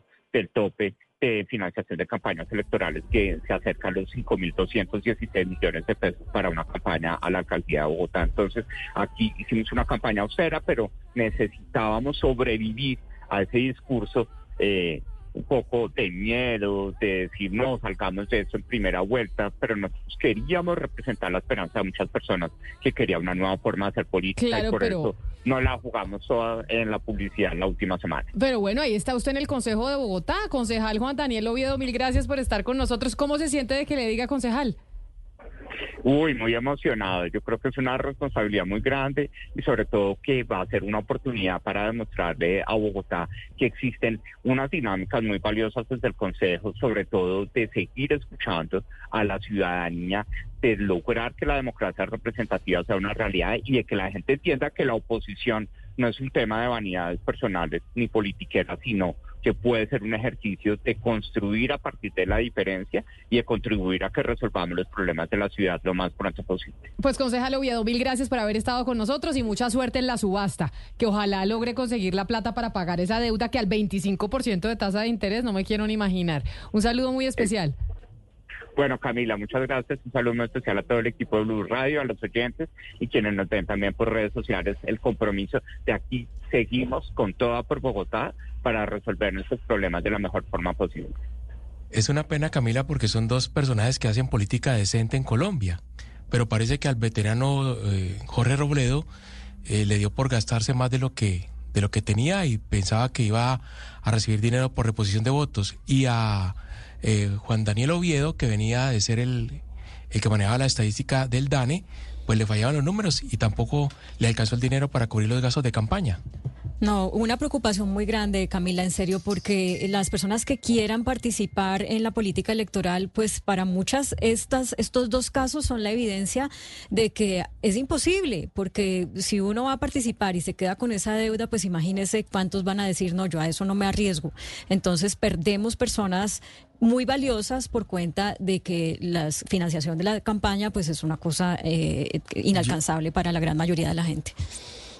Yo sí creo que el doctor Oviedo tiene razón, Camila, cuando plantea la necesidad urgente de que el Estado financie las campañas. Es decir, que se, que se haga un esfuerzo mayor por parte del Estado, porque además nos ahorramos estos dolores de cabeza, como bien decimos, de personas muy buenas que se perdieron y ahora están endeudados, como el doctor Ruflo y el doctor, el doctor Oviedo, pero además porque Camila eh, espanta a los que quisieran participar en política y no quieren arriesgar su capital, su, su patrimonio. Entonces me parece que es muy importante que el Estado termine financiando las campañas de todo el mundo por igual todo el mundo por igual. Sería una buena solución. El doctor Oviedo lo planteó otra vez ahora en esta charla, de manera que yo creo que por ahí es la cosa. Pero eh, el Estado ya está financiando gran parte de las campañas y yo sí creo que pues uno no le desea el mal a personas que tienen que, que, que les pase esto, pero es una decisión personal. Ellos, eh, como una persona que abre una empresa, pues le puede ir bien y gana mucho dinero o le puede ir mal y es un proyecto de vida en el que ellos se arriesgaron de una manera Claro, totalmente Sebastián, voluntaria pero- y, y se ha demostrado que también y en, en el continente que se puede hacer política de una manera más austera. En Colombia vemos campañas de senadores de 3 mil millones de pesos y lo siento yo mucho por el doctor Robledo y do- doctor Oviedo, pero ellos de manera voluntaria lo hicieron y el Estado les va a reponer unos votos según la ley. El Estado financia campañas, pero bueno. pues, Claro, eh, eh, pero Sebastián, aquí hay que mirar una cosa y es cómo se arranca desde el partidor eh, para hacer política, el punto cero del partidor. Aquí hablamos con dos de los personajes más visibles de la, peli- de la política nacional, hombres visibles que han tenido cargos públicos y los dos debiendo plata. Solamente una Pero pequeña reflexión. Imagínese lo que es hacer política para mujeres en regiones y que no tienen visibilidad. Solamente imagínese eso. 11 de la mañana, 40 minutos. Vamos a hacer una pausa y ya regresamos a Mañanas Blue porque, bueno, tengo una cantidad de mensajes hablando de los partidos políticos de realmente cuánto lleva el gavirismo al frente del Partido Liberal. Claudia, me siguen haciendo las cuentas los oyentes, ahorita se, se las digo porque es mucho más tiempo de lo que creíamos. Y también me dicen, bueno, hay que cobrarle a otros directivos de los partidos, porque pues en cambio Radical sigue mandando Germán Vargas Lleras y manda desde hace rato, Sergio Fajardo y el doctor Jorge Enrique Robledo siguen también ahí mandando en sus colectividades desde hace mucho. O sea, el hecho de los liderazgos por eh, largo tiempo en las colectividades no es solo del Partido Liberal, es de todos los partidos políticos aquí me están escribiendo los oyentes precisamente sobre eso. Hacemos una pausa y regresamos porque nos vamos a la Federación Nacional de Cafeteros porque nos está atendiendo el gerente de la Federación Nacional de Cafeteros, el doctor Germán Bahamón, que tienen pues el Congreso Nacional de Cafeteros el próximo 29 de noviembre, es decir, pasado mañana.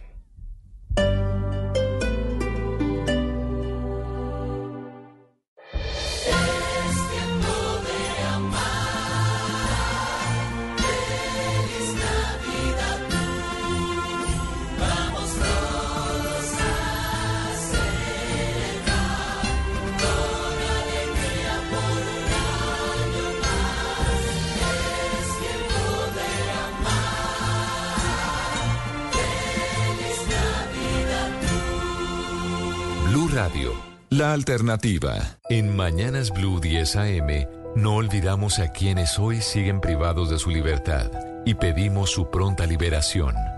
Elizabeth Pavón Guerrero, secuestrada el 30 de agosto en Tibú, norte de Santander. Edilson Mamián, secuestrado el 6 de octubre en La Vega, Cauca. Olga Marina Moreno, secuestrada el 13 de octubre en Barbacoas, Nariño. Blanca Doris Pachana, secuestrada el 15 de octubre en Barbacoas, Nariño. Juan Pablo Guerrero, secuestrado el 2 de octubre en Tame, Arauca. Jesús David Peña y Clistene José Zapata, secuestrados el 29 de octubre en Tame, Arauca. Blue Radio, la alternativa. Boombox. ¿Qué retos enfrentamos con el cambio climático? Hoy analizaremos los desafíos del calentamiento global, su relación con el desarrollo de los países y su importancia para la región. Bienvenidos a los internacionalistas. Con ustedes los ex cancilleres María Ángela Holguín, Camilo Reyes, Rodrigo Pardo y la analista internacional Teresita Aya. Bienvenidos a este episodio de Los Internacionalistas, donde hablaremos de un tema que no es nuevo, el cambio climático. Cada semana un episodio nuevo en Boombox Podcast y todas las plataformas de audio. Boombox.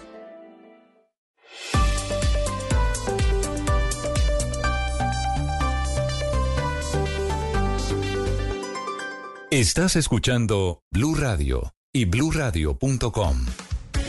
11 de la mañana 43 minutos. Como se los anunciaba antes de la pausa, esta semana se va a llevar a cabo el Congreso Nacional de Cafeteros, que se pues que será el 29 de noviembre. Esto es miércoles 29 de noviembre, Sí, señora, ¿cierto, miércoles. Lucas? Porque estamos a 27. 27. Es decir, pasado mañana y será del 29 de noviembre al primero de diciembre, es decir, al viernes, Viernes. de miércoles a viernes. Y ahí, obviamente, pues eh, se hablará seguramente de la relación del gobierno nacional, del gobierno del presidente Gustavo Petro con la Federación Nacional de Cafeteros y con la elección de quien nos acompaña a esta hora, el doctor Germán Bahamón, gerente de la Federación. Doctor Bahamón, bienvenido. Mil gracias por atendernos.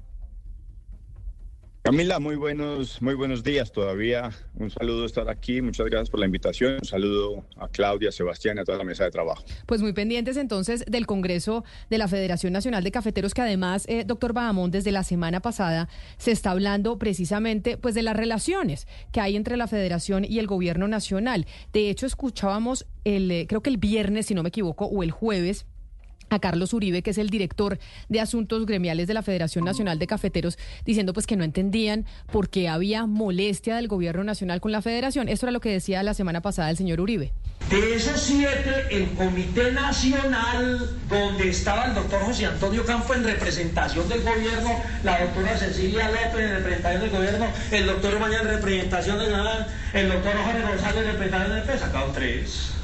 Y entonces ahí empezaban, o sea, es decir, la antesala, y obviamente hay muchos temas con el Congreso de la Federación, doctor Bahamón, es que sí existe un interrogante y una pregunta de por qué esa molestia tan grande cuando hubo representación del gobierno también y estuvieron de acuerdo con su elección. ¿Ustedes ya tienen una respuesta o usted todavía no tiene una respuesta a ese interrogante que planteaba el señor Uribe la semana pasada? Camila, yo creo que el interrogante quedó en el pasado. Eh, el tema eh, hace siete meses, hoy hace siete meses el Congreso Extraordinario Cafetero tomó la decisión en pleno de darme la responsabilidad de venir a trabajar para ellos en la Federación Nacional de Cafeteros. Como lo dice usted, en ese momento siempre, o sea, históricamente siempre ha participado el gobierno nacional en todas las decisiones de la federación y esta no fue la excepción. Yo no me voy a retrotraer en el tiempo a- como un candidato en ese momento que había puesto su hoja de vida al escrutinio del de, eh, gremio cafetero, que es el gremio más importante de los agricultores en Colombia, y además del gobierno, para ver si eh, en este momento revivimos esto. Lo que sí le quiero decir, Camila, es que tenemos una relación fluida, constante, armónica, con resultados evidentes, y muestra de ello, hoy le puedo anunciar que con la ministra Jennifer Mojica, con Hernando Chica del Banco Agrario, con la doctora Ángela Penagos de Finagro, ejecutamos en los últimos tres meses una acción en beneficio de la caficultura con el ICR cafetero. Y hoy le puedo decir que le reporté a la ministra 99% de ICR colocado en la caficultura colombiana. Eso quiere decir que hemos venido trabajando armónicamente en meses de trabajo y que hoy ya tenemos resultados evidentes. Gerente Germán Bahamón, en estos meses que usted lleva ejerciendo el cargo, desde abril que lo eligieron, ¿qué cosas no ha podido hacer por cuenta, digamos, de esa resistencia que es evidente del presidente Petro a que usted fuera el elegido y, pues los mensajes que le ha dado han sido muy claros, ¿no? Él quisiera trabajar con una persona distinta a usted. Ya nos dijo qué sí ha podido hacer, qué le, le le entrega a la ministra, pero qué no ha podido hacer. Claudia, hola, un gusto saludarte. No tengo ninguna posibilidad de decirte que hay algo que haya sido objeto de ineficiencia, ineficacia debido a un distanciamiento de relaciones y de posiciones personales. Hoy tengo que decir que los cuatro ministros han estado activamente trabajando en el Comité Nacional, han estado receptivos, obviamente haciendo sus preguntas muy pertinentes en cuanto a si hemos hecho uso responsable del Fondo Nacional del Café, si lo estamos haciendo en beneficio de la caficultura, de las familias cafeteras. Y a todas estas inquietudes, no olvidemos que la relación histórica que ha tenido la federación con todos los gobiernos, 21 gobiernos han, han eh, pasado en los últimos 96 años, ha sido con un asesor cafetero, un asesor que es el vínculo comunicante entre el gobierno nacional, Ministerio de Hacienda en particular, con la Federación Nacional de Cafeteros, porque somos los administradores de ese fondo para fiscal de los caficultores. Hoy tengo que decir que con el ministro Germán Umaña, con el director de planeación, el doctor Jorge Iván, con la ministra Jennifer Mojica, con además con, eh, con eh, el ministro, el quien se me queda, a la ministra Susana Muhammad y con la ministra Carolina de, de Minvivienda, tenemos mesas de trabajo y con el doctor Ricardo Bonilla, mesas de trabajo en beneficio no solo de la información que estemos nosotros proveyendo para que ellos tengan un poco de conocimiento histórico de cómo se ha usado el Fondo Nacional del Café, sino de los planes que tenemos porque entendemos perfectamente que la recuperación de esta locomotora agrícola y como ellos lo han planteado en el Plan Nacional de Desarrollo, es fundamental que la caficultura sea un protagonista.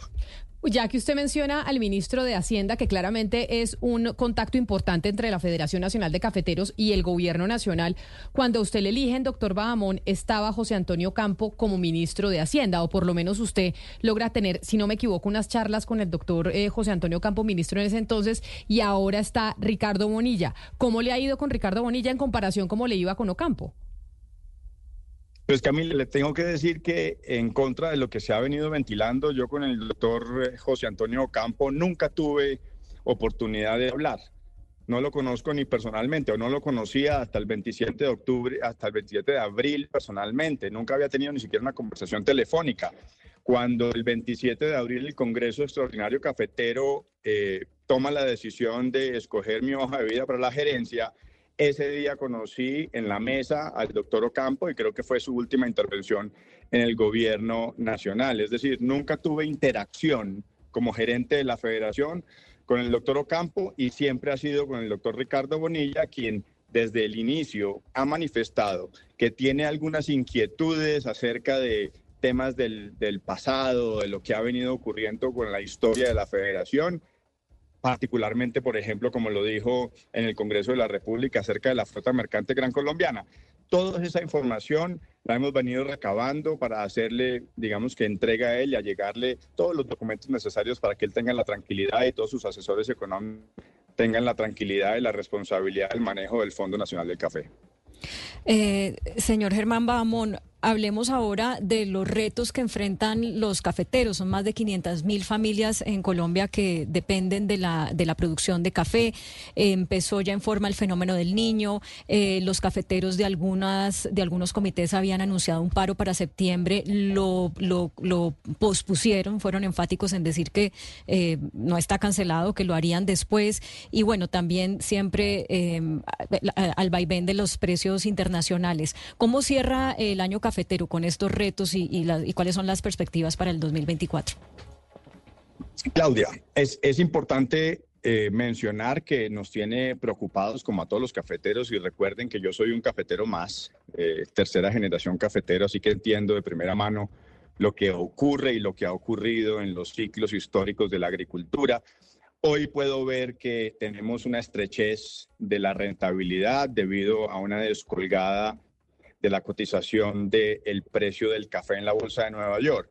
Algo que evidenciamos había tenido un pico y un pico extraordinario una vez llegó pandemia, se sumó a la superhelada del Brasil y además a la crisis de los contenedores, que como sabrán, este siendo un producto netamente exportable, pues también tenía esa tercera variable. Eso hizo precios del café, siendo un commodity, subieran de una manera inusitada y hoy se ha venido descolgando. No hubo bonanza, que es bien importante recalcar y dejarle conocer a los cafeteros que nos están oyendo y a todo el público en general de Blue Radio.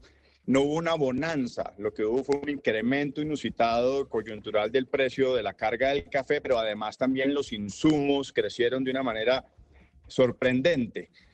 Como ustedes lo saben, también después la guerra de Rusia contra Ucrania afectó los fertilizantes. Entonces, lo que estamos viendo es una descolgada y una estrechez de la rentabilidad. Hemos venido trabajando activamente con el Ministerio de Hacienda y Agricultura en beneficio de evaluar el Fondo de Estabilización de Precios del Café, un ahorro que tenemos los cafeteros y que podría ser objeto de utilización en la medida en la que encontremos que las variables son las necesarias para activarlo, pero además hemos venido proponiendo herramientas eh, proactivas y que no sean solo eh, reactivas, sino preventivas en términos del el uso del Fondo de Estabilización de Precios del Café, como podría ser con Finagro la activación de una póliza de seguros de cosecha o una póliza de seguros paramétrica. Entonces, para responder tu pregunta, Claudia, terminaremos, eh, esperamos terminar en 11.4 millones de sacos a final de este año, lo que sugiere que detenemos la caída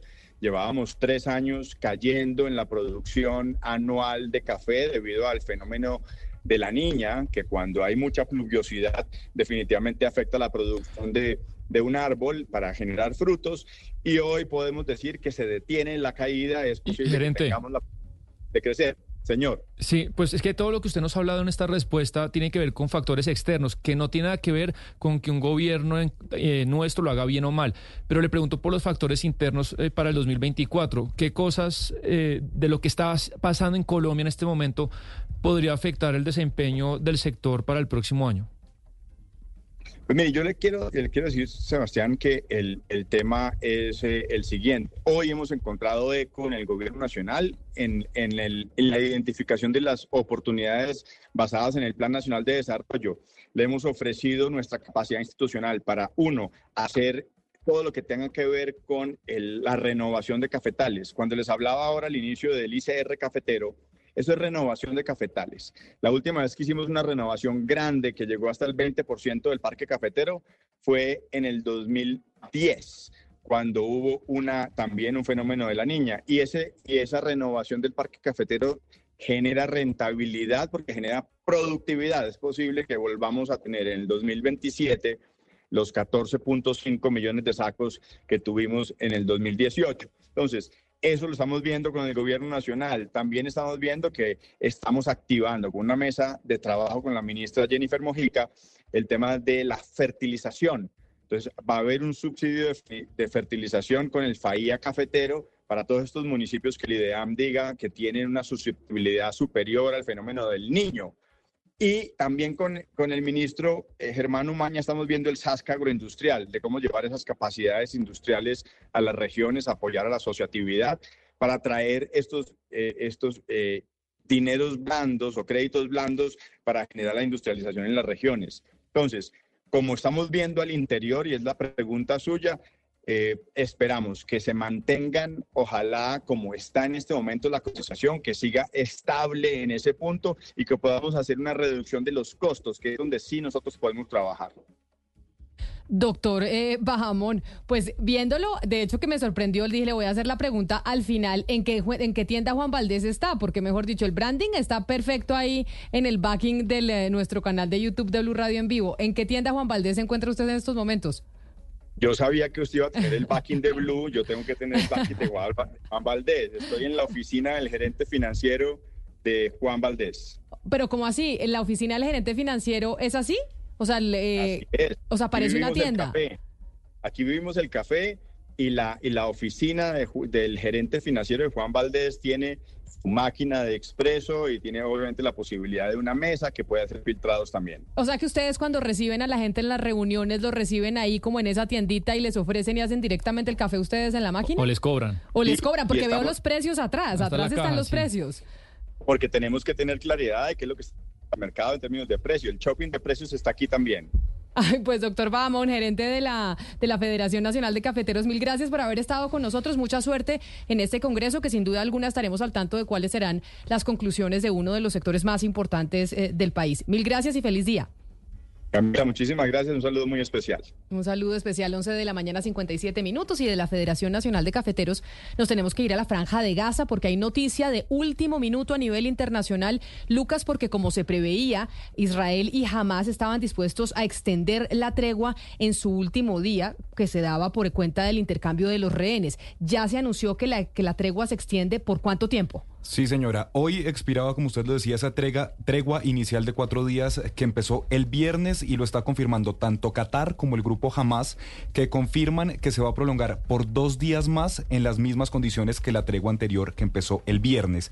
Hay que recordar, Camila, que hoy se espera el intercambio de 11 israelíes en la franja de Gaza y se están llevando a cabo también negociaciones para liberar a 33 palestinos del lado israelí. En tres días, en lo que pasó el fin de semana, Hamas ha dejado en libertad a 39 rehenes, además de otras 30 19 personas que no estaban incluidas en el pacto, de los cuales 17 son ciudadanos tailandeses, un filipino y un ruso israelí. Por su parte, Israel Camila ha excarcelado a 117 mujeres y niños palestinos en cumplimiento de este acuerdo. Esto quiere decir entonces, Lucas, repitamos, ahí estamos viendo las imágenes a través de nuestro canal de YouTube de la Franja de Gaza, que por cuánto tiempo se prolonga la tregua. 48 horas. Dos días más. De momento vamos hasta el miércoles, aunque el acuerdo inicial en lo pactado con Egipto y con Qatar puede ser hasta por 10 días, es decir, todavía quedarían un, un día más de, de tregua, eh, pero de momento vamos hasta el miércoles. Y después de la tregua, y digamos como que esta tregua no ayudaría a mirar a ver cómo se pueden alivianar las cosas para que sea mucho más largo, es decir, para que no tengamos este enfrentamiento y esta cantidad de muertes que hemos tenido en el último mes y medio ya casi. De hecho, Camila, reacciona con eso que usted dice el presidente Gustavo Petro en su cuenta de Twitter, que pone el siguiente mensaje. La tregua entre Hamas y el gobierno de Israel debe prorrogarse indefinidamente e iniciar de inmediato el desarrollo de los acuerdos definitivos para la paz que implican un Estado palestino soberano y libre. El proceso de paz en Palestina puede impulsar el proceso de paz en Ucrania vuelve a su tesis, que lo dijo en la Asamblea de las Naciones Unidas, donde ella había propuesto antes de la escalada del conflicto tanto una conferencia de paz para Ucrania como una conferencia de paz para Israel y Palestina. Pues es que eso que dice el presidente Gustavo Petro es lo que se pregunta mucha gente en el mundo. ¿No será que se puede prolongar esa, esa tregua mucho tiempo y empezar a sentarse a hablar de cómo se puede de verdad frenar esta guerra que necesitamos que se frene? Pues ojalá, la verdad se lo digo, ojalá. Yo no sé si usted tuvo oportunidad de ver lo que pasó este fin de semana en la Franja de Gaza. La gente pudiendo volver a los mercados, la gente pudiendo volver a comprar alimentos como lo hacía normalmente. Ojalá, Camila, esta tregua se extienda y, y, pues haya, pues no sé si paz de momento, pero sí ese fin del conflicto en este momento y de la escalada. Es la noticia de última hora, entonces por 48 horas más se prolonga esta tregua entre Israel y Hamas en la franja de Gaza, que como muchos líderes mundiales, uno de esos es el presidente Gustavo Petro, está escribiendo y están solicitando que esta tregua se prolongue por mucho tiempo más. Nos vamos con las noticias del mediodía, pero a las 12 y cuarto en punto, aquí vamos a estar hablándoles de más irregularidades que se presentan en el ICETEX. Hemos hablado desde la semana pasada de contratación, de nombramientos, pues ahora les vamos a contar a las 12 y cuarto la relación que hay de congresistas y gente de esos congresistas contratada en el ICETEX. Cómo se mueve el computador de la entidad para poder poner a gente en la entidad de los congresistas que piden esos cargos o que se los ofrecen. Vamos a hacer una pausa, nos vamos con las noticias del mediodía y seguiremos con el tema del ICETEX. ¿Tiene un producto natural para la tos? Naturalmente. Digan no, no, no a la tos con miel tertos. Con totumo, sauco, eucalipto, miel y propóleo.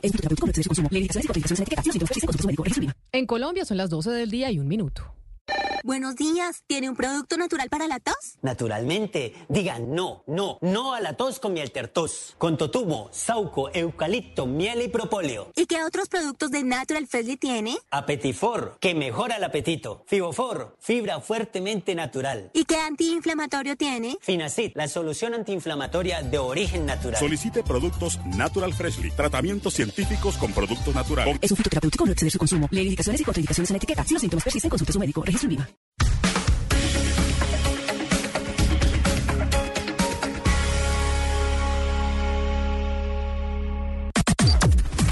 Las noticias del mediodía en Mañanas Blue.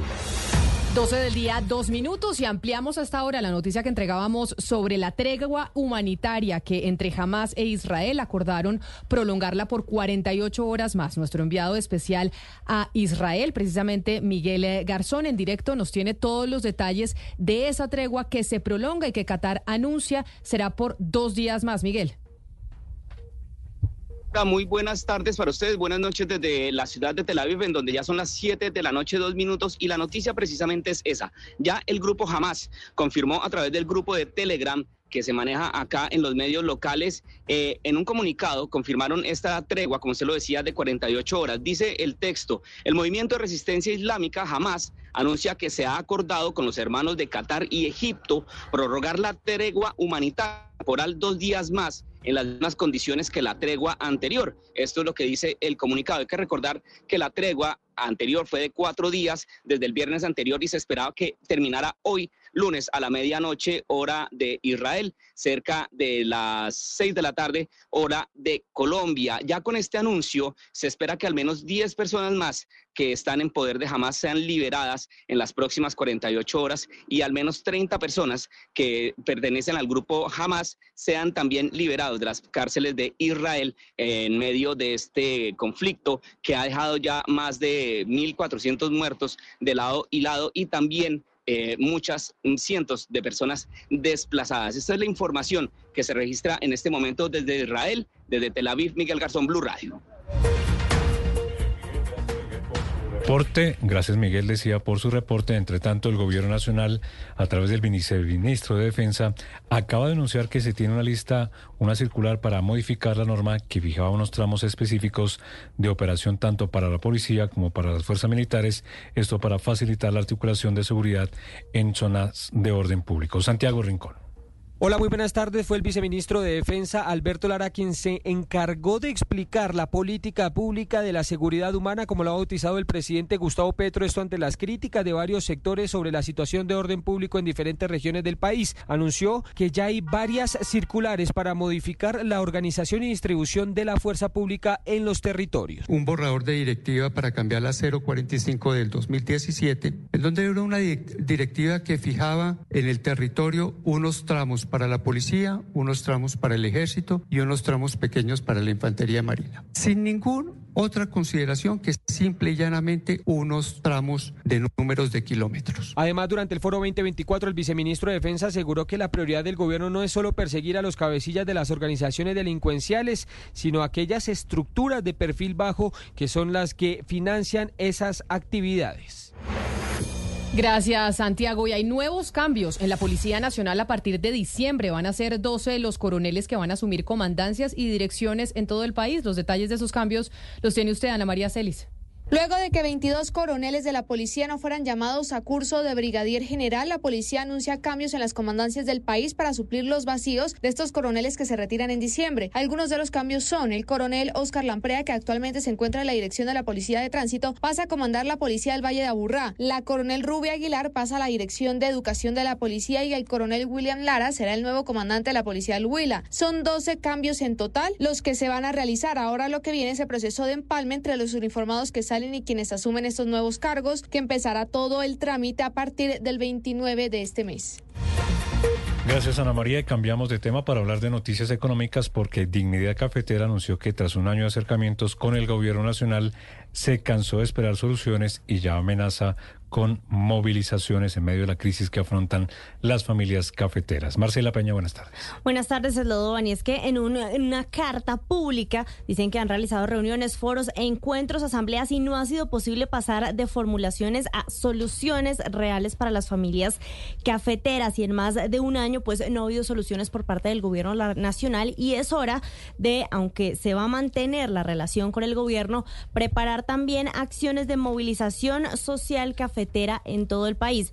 Anuncian desde Dignidad que se van a reunir con distintos actores de la sociedad civil en las regiones cafeteras para promover las movilizaciones, algo que podría tener una fecha cero definitiva a finales de enero del 2024. Esta es una noticia clave esta semana porque mañana arranca en Bogotá el Congreso de los Cafeteros y tal como pues se ha mencionado varias veces, ustedes de hecho acaban de hablar con el gerente de la federación, pues las relaciones entre el gobierno y la federación no son muy buenas y ahora en la otra parte del café pues tampoco hay buenas relaciones entre el gobierno y dignidad. A ver cómo le va al Congreso y qué resultados tenemos, Marcela, que estamos seguros que usted va a estar ahí al frente del cañón en ese Congreso de la Federación Nacional de Cafeteros. Vamos con otras noticias que son judiciales porque la Corte Suprema de Justicia dio luz verde a la extradición del hijo del narco extraditado alias Don Mario. Estamos hablando de Sebastián Meneses Toro, que ah, se autorizó su extradición por los delitos de conspiración internacional para distribuir cocaína. Juanita Tobar. Sebastián Meneses Toro fue capturado el 31 de agosto de 2022 cuando venía de pasar unas vacaciones en Dubái. Él es señalado de haber sido presunto cabecilla de una estructura del Clan del Golfo y el hijo de Don Mario solicitado por una corte de Estados Unidos por traficar con droga a Panamá, Costa Rica y Estados Unidos entre los años 2019 y 2022. El hijo de Don Mario es considerado como un objetivo de alto valor porque sería responsable de tener al parecer laboratorios de cocaína en Córdoba y Antioquia y de enviar más de tres toneladas anuales de cocaína a Estados Unidos. Este lunes 27 de noviembre, la Corte Suprema de Justicia emitió un concepto favorable, le dio luz verde para su extradición a Estados Unidos y solo falta la firma del presidente de la República, Gustavo Petro. Y de la Corte Suprema vamos ahora a la Procuraduría porque abrió investigación disciplinaria en las últimas horas contra la secretaria general del Archivo General de la Nación y dos directivos más por posibles irregularidades en un contrato para la adquisición de un software que vale más de 115 mil millones de pesos. Florian Givaina. Se tratarían de la secretaria general del Archivo General de la Nación, Andrea Paola Prieto Mosquera, la jefe de oficina asesora de planeación, Alexandra Hurtado Aguirre, y el coordinador del grupo de sistemas de ese organismo, Omar Villarreal Osorio. Parece que la entidad no siguió un proceso de selección normal y en cambio eligió contratar directamente la licencia del software para manejar la nómina y recursos humanos. La investigación busca entender las razones técnicas y el análisis económico detrás de esa elección, así como examinar un estudio previo que realizó la Oficina Asesora de Planeación y el Grupo de Sistemas de la institución. 12 del día, 9 minutos y continúa cerrada la vía al departamento del Chocó desde Risaralda. ¿Por qué razón está cerrada? Porque las comunidades indígenas están denunciando que el gobierno nacional no se ha puesto al día con los pagos a los docentes del Cabildo. Freddy Gómez. Según Jorge Iván Posada, director operativo del Terminal de Transportes de Pereira, se completan cuatro días del cierre de la vía entre el departamento de Risaralda y el departamento del Chocó. Sigue bloqueado en el corregimiento del Tabor, municipio de Tadó, del departamento de Chocó, puesto que la comunidad indígena sigue exigiendo los recursos económicos para el sistema educativo de su comunidad. Y pues el, el fin de semana, sábado y domingo, dieron la oportunidad de que en, en, en Carmen de Bolívar... Las comunidades que están realizando estos cierres están exigiendo, además de los sueldos a los educadores indígenas, más seguridad y que se terminen algunas obras que se prometieron. Hasta el momento el gobierno nacional no ha asistido a ninguna de las reuniones que ellos han solicitado. Y para evitar calamidades durante la temporada de turismo, las autoridades en la ciudad de Cartagena aumentaron ya los planes de seguridad preventiva en los sitios de mayor influencia, afluencia mejor, de turistas y de visitantes. Carlos Cataño. Un incremento en el número de salvavidas, policías de turismo e inspectores del transporte marítimo dispusieron las autoridades para evitar siniestros durante el fin y principio de año, la temporada que tradicionalmente registra el mayor número de viajeros. El aumento de estos servicios de protección se percibe en áreas que representan algún riesgo para los turistas. Ya hay presencia permanente en los escenarios de mayor interés, donde los policías de turismo no solo salvaguardan al visitante, sino que suministran información útil. Los salvavidas pasaron de 50 a 67 y están disponibles en 20 de los 23 kilómetros de balneario de Cartagena. Además, servidores informales del turismo como carperos, instructores deportivos o conductores de lancha también se sumaron a esta tarea preventiva. Carlos Julio Mendoza hace recomendaciones puntuales para la seguridad de los bañistas. No entrar embriagado a la playa, entrar en el horario que los salvavidas hagan presencia y las autoridades. Ya. Y la otra, con nosotros como operadores turísticos, tenemos que ser veedores de los turistas que no se acerquen a los espigones y que se vayan dentro del área delimitada. Los operativos se extenderán hasta finales del mes de febrero, cuando se estima haya concluido la temporada de turismo.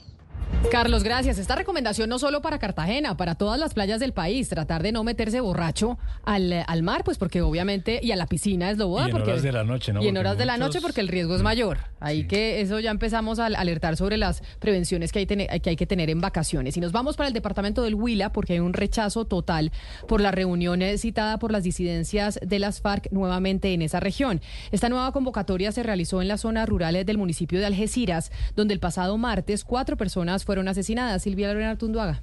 A través de comunicaciones telefónicas, las disidencias de las FARC hicieron un llamado a los presidentes de las juntas de acción comunal, esta vez en zona rural de Algeciras, Huila, para convocar a los habitantes a una nueva reunión. Para mañana, 7 de la mañana o 8 por muy tarde, nos esperan a todos los mayores de 14 años en la división, que allá nos van a dar una orientación, entonces para que vayamos todos. El objetivo detrás de esta convocatoria a la que debieron asistir habitantes de las diferentes veredas era además de impartir normas de convivencia, instrumentalizar a los pobladores para presionar el retiro del ejército. Andrés Mauricio Muñoz, secretario de Gobierno de Huila. Nosotros, miembros de estas disidencias de las FARC, están constriñendo a la población civil para que entre todos pues saquen a nuestro ejército de la zona. En esta zona del departamento que limita con el Caquetá, hace presencia el Frente Iván Díaz del bloque Jorge Suárez Briceño al mando de alias Iván Mordisco. Y hay consternación en el departamento de Córdoba por el asesinato de Luis Mendoza, un líder social y ambiental quien hacía parte del comité de pacto por la Mojana. Este es el sexto líder en ser asesinado en lo que va ocurrido este año en esa región del país. Vanessa Saldarriaga. Los asesinatos contra líderes sociales no se detienen en Córdoba, donde este fin de semana se presentó el homicidio del reconocido líder Luis Mendoza, quien era presidente de la Junta de Acción Comunal del corregimiento del Crucero en Sahagún. Mendoza también era conocido por su trabajo como miembro del Comité de Pacto por la Mojana, a través del cual buscaba soluciones para la comunidad de esta subregión que lleva tres años afectada por inundaciones. El coronel John Freddy Suárez, comandante de la Policía de Córdoba, indicó que hay una millonaria recompensa a quienes entreguen información que permita capturar a los responsables. En coordinación con la gobernación, estamos ofreciendo una recompensa hasta de 10 millones de pesos para quien nos ayude y nos aporte información que nos permita llegar a la identificación plena y la captura de quién o quienes ocasionaron este hecho lamentable. Esta situación disparó la preocupación de otros líderes en el departamento, siendo que este es el sexto homicidio contra líderes en lo que va del año en este departamento. Gracias. Ahora nos vamos a Circasia, en el norte del Quindío, porque en esa zona rural autoridades están investigando una emergencia ambiental, ya que el afluente que surte de agua una parte de la población rural de esa localidad está contaminada y el servicio de acueducto tuvo que ser suspendido. ¿Se sabe el motivo de la contaminación, Nelson Murillo? En hechos que están en verificación por parte del Comité de Cafeteros del Quindío y la Corporación Autónoma Regional del Quindío, las aguas de dos afluentes que surten un acueducto rural emanan fuertes olores. Debido a esta situación se suspendió el suministro de agua a varias veredas. A través de un comunicado, el Comité de Cafeteros del Quindío informó a los usuarios del abasto de agua para uso agrícola y pecuario de Circasia que debido a olores no comunes en el líquido, el suministro se suspende hasta garantizar su normalidad. El comunicado también indica que se está trabajando para identificar el origen de la contaminación y restablecer lo más pronto posible el suministro. La noticia deportiva. La noticia deportiva llega desde Estambul porque el Galatasaray turco confirmó mediante un comunicado de prensa que el defensor colombiano Davinson Sánchez estará de baja por más de un mes producto de una distensión muscular de segundo grado en su pierna izquierda, sufrida en el duelo de liga ante el Alaniaspor, partido en el que el central salió sustituido a 10 minutos de finalizar. De esa manera, Davinson será uno de los ausentes en los partidos amistosos de la selección Colombia que jugará ante Venezuela y México el 10 y 16 de diciembre en Estados Unidos. Las principales tendencias en redes sociales. La palabra Gaviria es tendencia nacional, luego de que el expresidente César Gaviria le enviara una carta al presidente Gustavo Petro en la que le anticipa que en la próxima convención el Partido Liberal dejará de ser partido de gobierno y se moverá hacia la independencia. Las razones, entre otras, serían los resultados de las elecciones territoriales, su desacuerdo con la actual reforma a la salud y el no tener participación activa en el gobierno. Algunos internautas criticaron de dura la carta mientras que otros se mostraron escépticos ante esta posibilidad. Pero a propósito de esa tendencia, habíamos hablado de cuánto había estado o cuánto ha estado el expresidente César Gaviria al frente de la colectividad. Pues muchos oyentes nos han enviado mensajes. ¿Se acuerda, Sebastián, que les dije en el 301-764-4108? Nos informan lo siguiente. César Gaviria manda en el Partido Liberal desde el 2005. Haga la cuenta, ¿eso qué son? 18 años. Eh, 18, ya, ya 19. Diez- pa- en exacto. po- en po- en un mes 19. Cuando fue elegido por primera vez como director único, estuvo hasta el 2009, cuatro años, 2005 al, al 2009, cuatro. Después fue director Rafael Pardo hasta el 2011. Y Pardo es gavirista 100%. O sea que digamos que ahí seguía la influencia del expresidente Gaviria. Después llegó Simón Gaviria del 2011 al 2014. Todo en familia. Todo en familia, todo el gavirismo. De en el 2017 volvió Gaviria hasta el momento. O sea, hubo una interinidad ahí de tres años. Yo, yo cuento que todo lo que ha sido Gavirias, 16 años cuento. Más o menos, exacto. Pero esto había sido antes del samperismo. O sea, el samperismo tuvo el Partido Liberal y lo recogió el, partido, el eh, César Gaviria, que bueno, lleva ya 16 años al frente de la colectividad.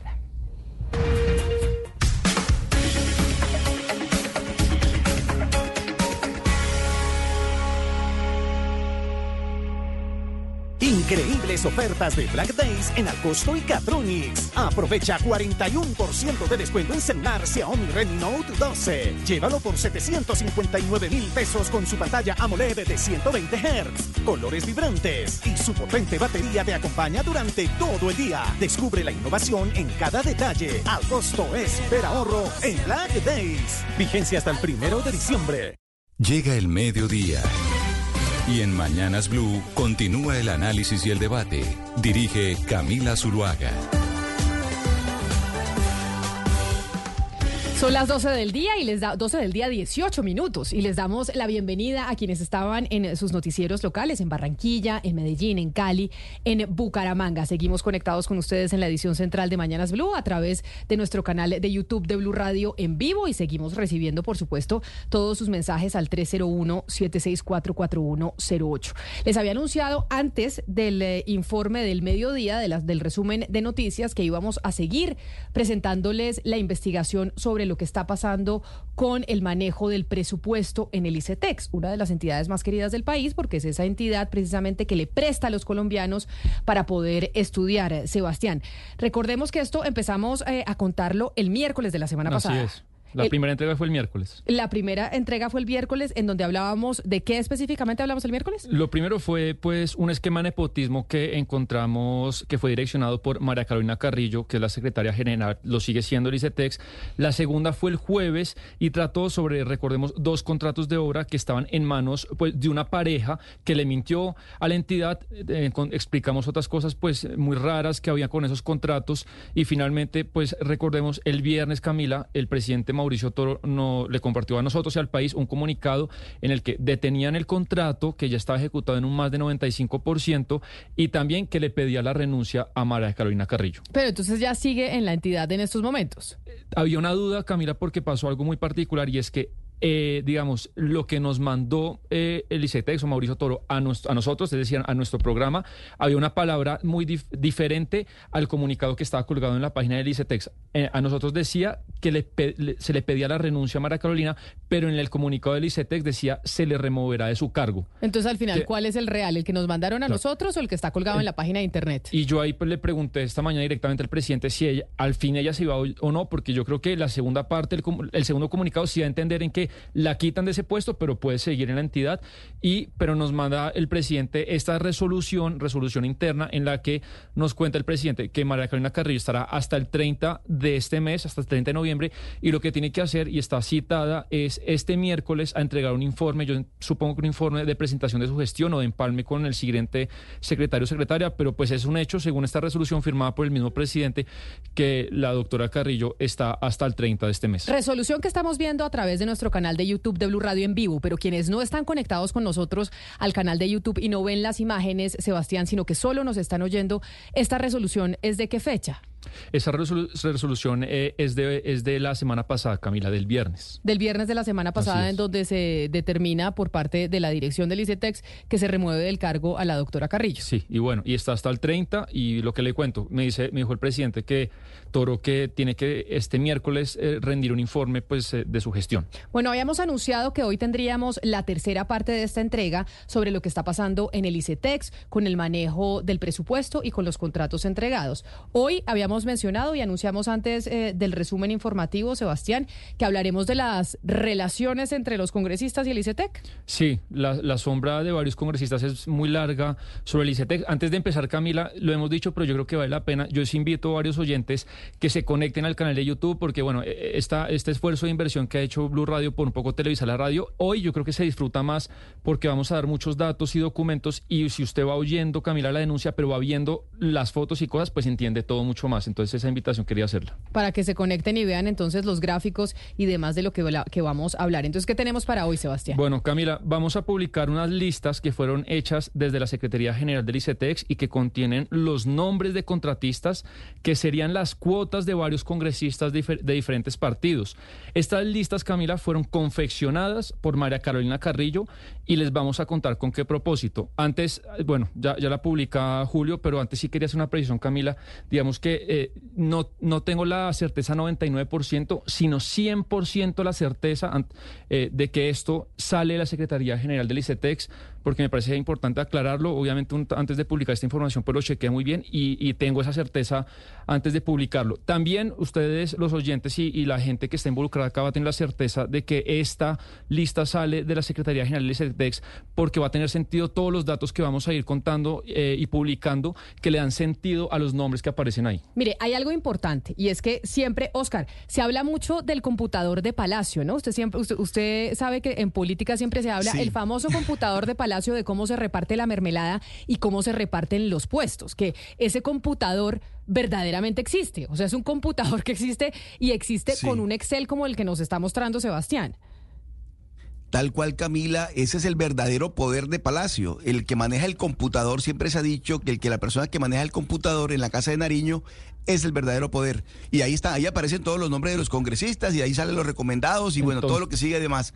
Pero ese sí existe, Camila. Precisamente eso, cuando ustedes escuchan y dicen es que el computador de Palacio, ahí están los nombres de los congresistas, los puestos que piden, eso uno cree que es algo eh, abstracto y no, es una realidad, el computador existe. Y acá tenemos el computador del ICETEX, Sebastián, que es el Excel en donde se dicen los nombres de los congresistas y los nombres de las personas que les van a nombrar a los congresistas. Sí, quiero que explicarles el cuadro que obviamente también los vamos a publicar en las redes sociales de Blue Radio. Eh, y es más, Camila, que una lista del ICETEX. Quiero ser muy preciso, es una lista de la Secretaría General punto, de la oficina de la Secretaría General. Ustedes pueden ver ahí que la primera columna dice solicitud de solicitud de dos puntos y abajo eh, son 19 casillas donde la mayoría de ellos son congresistas. Ya más adelante les voy a compartir una gráfica donde están las letras grandes y se precisa cuáles son los cargos, pero ahí ustedes pueden ver. El primero es Mauricio Toro, dice ahí presidente, la segunda Juliet, el tercero Armando Sabaraín, el cuarto Carlos Ramón. Ahí ahorita vamos a ver qué Carlos Ramón es. O sea, en esa columna es el que el, que, solicita. el que solicita el cargo. Y dice ahí textual, solicitud de dos puntos. Y entonces ahí es donde aparecen los congresistas, donde aparece el director del DAPRE, donde aparecen los que están pidiendo los puestos en esa entidad en particular. Esto es importante, Sebastián, evidenciarlo y hablar del famoso computador de Palacio que siempre oímos. Las entidades tienen computadores y así es como funciona la burocracia y cómo se entregan los puestos a los congresistas para tramitar reformas en el Congreso de la República. De esta manera, y aquí lo que tenemos es precisamente ese Excel de cómo se maneja en el ISECTEX, pero se maneja así en todas las entidades, de quienes piden el cargo y a quienes se los entregan y a quienes no. Así es. Entonces voy a tomar eh, un congresista para que todos entiendan que la, naturaleza del Excel. Voy a tomar a Catherine Miranda, que es eh, la, la séptima en la casilla. Entonces dice Catherine Miranda, en la siguiente casilla dice cantidad, en esta ocasión es el número de cuotas o, solicitudes. En la segunda casilla dice nombres y ahí sale claro cuáles son los nombres que le corresponden a Catherine Miranda. Dice Laura Ock, el segundo es Diana María Gómez, tercero Orlando Acosta Ramírez, cuarto Sejires Garro Rodríguez y quinto Erika Alexander Granados.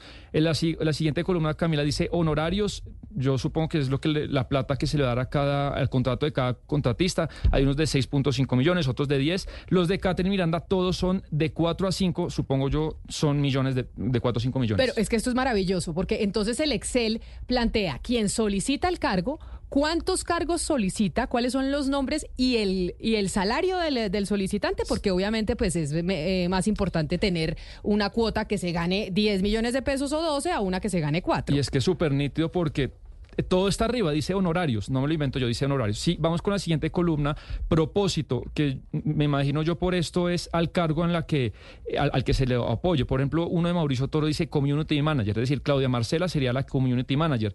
Y en otro sale pendiente. Vamos a la siguiente columna. Pero, pero mire, ese que dice el propósito, porque uno dice, se entiende, Óscar o no, en una democracia en donde hay participación de los partidos políticos, que le- hemos discutido desde temprano lo del Partido Liberal, si está en el gobierno o no, pues es precisamente eso, que tengan participación en el gobierno, que tengan cargos en el gobierno, de eso se trata. Y uno entiende entonces, el de Mauricio Toro, el propósito es un community manager, dice, yo tengo un community manager que es bueno, es idóneo Claro. para estar en ese cargo, pero el pendiente es como usted, mándeme a ver quién tiene y mire yo dónde lo acomodo. Pero mire, Camila, esta es una radiografía perfecta de lo que está mostrando Sebastián, perfecta de cómo funcionan las cosas. Secretaría General, igual que el famoso computador de Palacio, el secretario general de la presidencia, aquí es el secretario o la secretaria general del ICETEX. Pero recuerda usted, Camila, al, al ministro Jaramillo, Guillermo Alfonso, hace poco, diciendo, pero es que están con el gobierno porque tienen el ICETEX, tienen el SENA, y ahora resulta que no van a apoyarnos a nosotros. Aquí estamos viendo la prueba de por qué el ministro le pide a ellos que lo apoyen. Si es que aquí está la nómina. Va- vamos Esta es la nómina con contratos y demás. Vamos con la siguiente columna que dice dependencia en el instituto, es decir, a la parte eh, donde va a trabajar en el ICETEX. Dice ahí, por ejemplo, despacho del presidente, comunidad ICETEX, etcétera. Con la penúltima columna dice estado actual u observaciones. Eh, dice, por ejemplo, no convalidado el título profesional, porque la información que yo tengo, Camila, es que esta lista es una directriz, no solamente, digamos, es, es- es- es una información, sino es una directriz de la Secretaría General para que se contrate a esta gente. O sea, es una orden. Y lo que tiene que hacer, pues, el equipo del ICETEX es revisar, por ejemplo, si todos cumplen los requisitos, si se debe contratar o no. Entonces, por eso ahí, por ejemplo, uno dice, no convalida el título profesional. Y la última columna dice, estado actual u observaciones. Dice, por ejemplo, renunció, no aceptó contrato, unos se aceptaron, otros no. Pero bueno. Esto es- Este- esto, sí. cuando usted dice es una orden, es una orden de la Secretaría General del ICETEX. Y obviamente tienen que hacer los eh, empleados del ICETEX que están eh, mirando el tema de la contratación, evaluar si esas personas que envían los recom- las recomendaciones los congresistas, sí, pues tienen eh, los méritos para estar ahí o no. Sí, sí cumplen los requisitos eh, dados por la ley. Y esta es una lista, Camila, solamente de personas naturales. Vamos con una segunda lista, por favor. Julio, ¿me ayuda?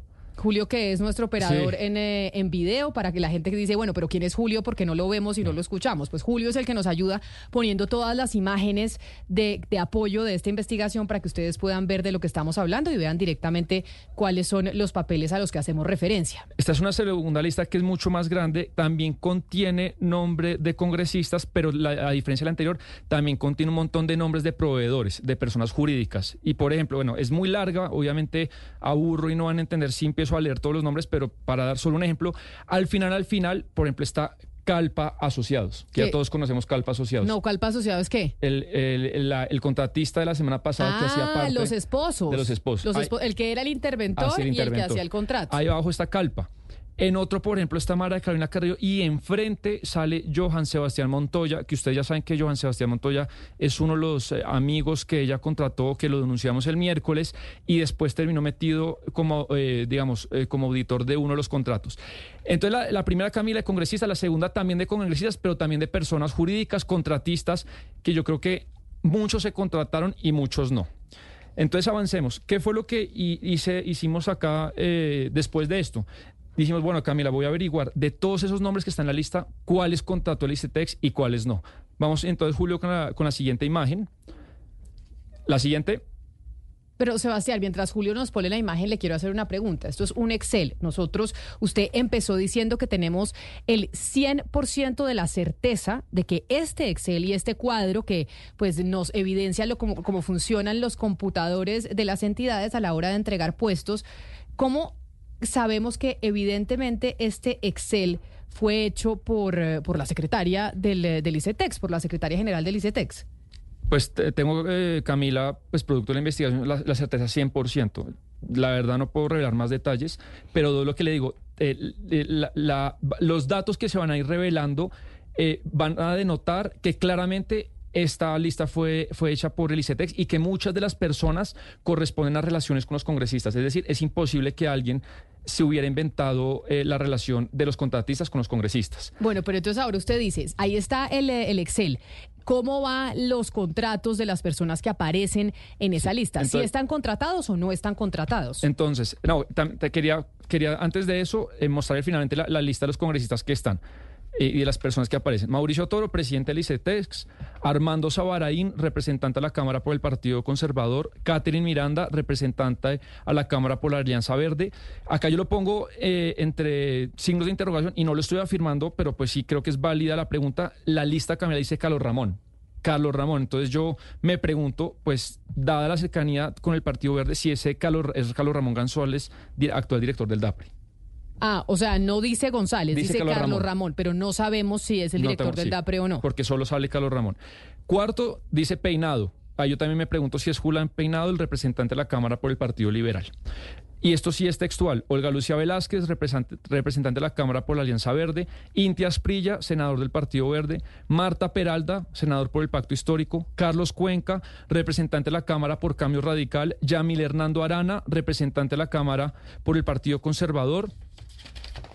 Eh, en el Excel Camila sale Álvaro Enrique Monedero R, pero pues tenemos la certeza de que es Álvaro Henry Monedero R, es decir, Rivera, representante de la Cámara por el Partido Liberal, Jaime Salamanca, representante de la Cámara por la Alianza Verde, Eduard Triana, representante de la Cámara por el Centro Democrático, Hugo Lozano, representante de la Cámara por el Centro Democrático, Yesmi Barraza, representante de la Cámara por el Partido Liberal, Gustavo Moreno, senador de la Alianza Verde, Raúl Fernando Rodríguez Rincón, este es el secretario Camila de la Comisión Sexta de la Cámara de Representantes, Marta Agredo, esta es una concejal de Popayán de la Alianza Verde, y los últimos dos, María Carolina Carrillo, secretaria general del ICETEX, y Hugo Danilo Lozano, representante de la Cámara por el Centro Democrático.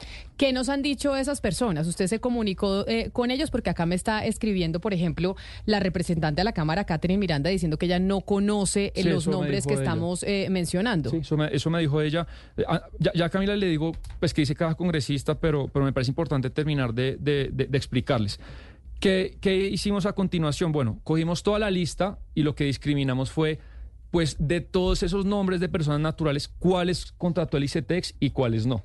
Ok. Entonces, vamos, estas son las personas que están eh, acá en esta diapositiva, las personas que salen enfrente de la lista que efectivamente se contrataron, eh, tienen hoy contratación con el ICETEX como contratistas desde enero de este año. Mire, el- lo que estamos observando para los que no están conectados con nosotros a través de nuestro canal de YouTube y que no pueden ver las imágenes, estamos viendo las imágenes de los representantes a la Cámara, de los congresistas y del director del ICETEX, Mauricio Toro, que sí tienen personas relacionadas con ellos contratadas en estos momentos en la entidad. Según la lista. Según la Eh, lista. según la- eh, yo to- quiero dejarlo muy claro, yo me estoy ceñiendo a la lista, eh, a nada más y a nada menos. Es decir, a la izquierda hay un congresista, a mano derecha unos nombres y uno se verifica en SECOP y en diferentes plataformas del Estado si esas personas están contratadas en el ICETEC hoy en día. Y la precisión es muy importante, no es si hace dos o tres años, Camila, sino es desde que llegó la, nueva, la, la actual Secretaría General. Y después de la verificación, estos son los siete nombres que tienen contrataciones en la lista. Catherine Miranda, Olga Lucía Velázquez, Álvaro Henry Monedero, Hugo Danilo Lozano, Mauricio Toro, Jaime Salamanca y Raúl Fernando Rodríguez. Esos son los que efectivamente sí tienen relación con personas dentro del ICETEX Ah, que están contratadas en estos Así momentos. es. No, una, una antes, Julio. Entonces, las personas que eh, salen a cargo de Mauricio Toro son Fabián Andrés Landines, Edison Eduardo Organista Muñoz, Walter Armando Abella, Andrés David Orjuela Galeano, Iván Darío Gómez Lee Sass, esto es una persona eh, jurídica, Camila, Iván Darío Gómez Lee Pero, Sass. pero Iván Darío Gómez Lee fue el que eh, fue mm, auditor general de la Nación, que además es es. experto en temas de contratación. Sí, y, y, digamos, se, se le contrata por una asesoría jurídica de alrededor de 27 millones al mes. Ok. Eh, y por último, lo que le corresponde en la casilla Mauricio Toro es Ana Patricia Ospina Medina. Vamos con los nombres de Catherine Miranda, también están en pantalla, son Laura Naranjo Jaramillo, Diana María Gómez Rey, Orlando Acosta Ramírez, Sejires Gardo Rodríguez. Vamos con los de Olga Lucía Velázquez, que también es representante por el Partido Verde, Edwin, Raúl Dora- Edwin Raúl Dorado Díaz, Paula Andrea Claros Gregory, Andrés Felipe Delgado. Y los últimos son Camila, Álvaro Henry Monedero, eh, le corresponde John James Figueroa, a Hugo Danilo Lozano, que es del Centro Democrático, le corresponde Diana Carolina Barbosa Díaz, y a Jaime Raúl Salamanca, que él es del Partido Verde, le corresponde Juan Carlos Salamanca Torres, que, bueno, lo quería de pronto contar más adelante, pero, pero aprovecho para contarlo ya. Juan Carlos Salamanca Torres es el hermano de Jaime Raúl Salamanca Torres. Que, y, y ellos, oh, Mauricio es el hermano del congresista. Es el hermano del O congresista. sea, le contrataron al Al hermano, hermano. al congresista en el ICETEX. Y el congresista me lo confirmó esta mañana. O sea, sí confirma que... Su, bueno, pero también dirá el congresista, bueno, mi hermano no puede trabajar en el bueno, Estado. pues yo, yo esas conclusiones no, no, no, por ahora no me meto. Esto es información, es el hermano. Y sale en la lista, sale enfrente de su hermano. Eh, es así, así sale. Ok. Y por último, Raúl Fernando Rodríguez, que es el eh, presidente de la Comisión Sexta de la Cámara, le sale Camilo Ernesto Rincón Ruiz. Son los que efectivamente, personas que aparecen en el Excel relacionados con los congresistas que efectivamente están contratados en el ICETEX. Así es. Y entonces, Sebastián, como le digo y vuelvo y le hago la pregunta, ¿qué dicen los congresistas cuando nos contactamos con ellos? ¿Qué respondieron? Porque acá tengo un mensaje de la representante de la Cámara por el Partido Verde, la doctora Catherine Miranda, que dice que ella no conoce a las personas que están en esa lista, que están en ese Excel, que sabemos que sale de la Secretaría General del ICETEX. Sí, le leo textual lo que me dijo la representante Miranda. Eh, yo no he pedido ningún puesto en el ICETEC, ni siquiera he ido allá. He mantenido completa mi independencia de este gobierno. Por el contrario, he pedido en público y en privado a personas cercanas al verde que hoy están en el gobierno que renuncien para que el voto de la bancada sea libre y sea constante. Eh, el representante Salamanca me, bueno, la verdad es muy largo mensaje, pero él tuvo una calamidad familiar hoy que no quiere hablar al aire, pero que sí, que su hermano se lo contrató, pero que, lo- que es una persona idónea y que se conoció con Mauricio Toro hace mucho tiempo y que el presidente estimó que era idóneo meterlo a, él, al hermano ahí, porque es una persona pues muy, muy proba. Olga Lucía Velázquez también me dice, no tengo conocimiento de ninguna información al respecto, eh, también niega cualquier pues eh, solicitud de que se le met- metiera personas cercanas. Hugo Danilo Lozano, yo le expliqué, le conté y nunca me respondió. Eh, y bueno, eh, eh, ah, bueno, me faltó una última, cosa, Camila, también que denota la cercanía muy estrecha de la secretaria general Mar- Mara Carolina Carrillo con, con- con la política, con los congresistas, no solamente por lo que he contado, sino porque esto que vamos a ver a continuación, esto es después de una de, la denuncia que publica la, la W Radio que yo les comenté hace un tiempo eh, sobre cómo se estaría desde el ICETEX favoreciendo eh, pues la campaña política concejal del Partido Verde. Y eh, lo que hace María Carolina Carrillo es eh, reunir a mucha de su gente como a, a regañarlos porque ella entiende pues que hubo una filtración. Y en esta parte que vamos a ir pues se denota que ella es muy estrecha con varios de los congresistas del actual Congreso de la República. O sea, si alguien de pronto no me conocía, seguramente mucha no me conocía, o no me conoce, ¿qué tal? Me trataba. Entonces dije, no a hacer. Y dije, de verdad, en ese momento dije, me hicieron otra vez famosa, bendito Dios, porque varios congresistas, me. Carito, no te preocupes, todos te conocemos. ¡Ah! Carito, este mundo político. Carito, pensé que solo pasaba en el Congreso. Entonces, brindemos por esas personas que tanto daño han querido hacer y que no lo logran. Traduzcamos el audio porque esto es después de que salió información pública en medios de comunicación sobre María Carolina Carrillo, hoy secretaria general del ICETEX. Ella ahí con quién están hablando en esa reunión y qué les está diciendo. Ah, con alrededor de varias personas empleados del ICETEX y los reúne un poco muy molesta porque ella entiende que la información que la W publica sale una filtración de gente del ICETEX. O sea, la gente del ICETEX está filtrando a todos lados, a todos los medios No sé. eh, enviando información. No lo sé, no lo sé si a W le están filtrando, Camila, pero ella es lo que ella le dice a sus, a sus empleados. Es una reunión larga y ella lo regaña en muchas ocasiones, está muy molesta y en esta parte ella lo que les dice es eh, si ustedes pensaban que la gente no conocía a Carolina Carrillo, pues ahora con esta noticia la conocieron mucho más y les quiero contar que los congresistas me llamaron y ahí dice, Carito, no te preocupes, Carito, no te preocupes. yo le preguntaba a usted la semana pasada precisamente porque como ella fue la secretaria de la Cámara de Representantes, la secretaria administrativa, si no me equivoco, era su cargo dos veces, eh, quién es el padrino político de María Carolina Carrillo. O no tiene padrino político y tiene más bien muy buenas relaciones en el mundo político que la han llevado a ella por sus capacidades a ocupar estos cargos. No, lo, desconozco. Eh, me imagino que, Mauricio Toro pensaba que era la persona idónea para este cargo. No sé si fue una imposición desde arriba o una, negociación con el gobierno. La verdad no lo sé. Pero, pero bueno, Camila, esta, esta es la historia de las listas, diría listas secretas del, del ICETEX. Eh, y además, eh, varios de estas personas que además tengo, tenemos todos los contratos, los 17 contratos, los 17 personas que hoy se publicaron, tengo todos los contratos de estas personas. Y además eh, estas varias de estas personas tienen, eh, digamos, tienen conexión con los congresistas. Digamos, no solamente aparecen en la lista, sino tienen conexión con Pero entonces, ¿qué hacemos con los congresistas que dicen que no conocen a estas personas? Porque usted nos acaba de leer los mensajes de aquellos de lo que respondieron, unos que aceptan que efectivamente estas personas sí están en esos cargos y que tienen una relación con ellos.